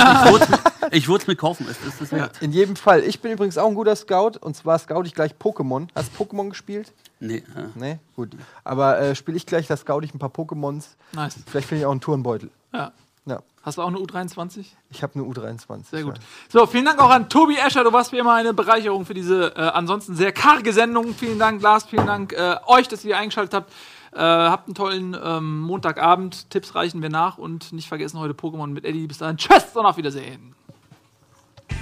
Auf, auf, auf, auf. Das Spiel ist auf.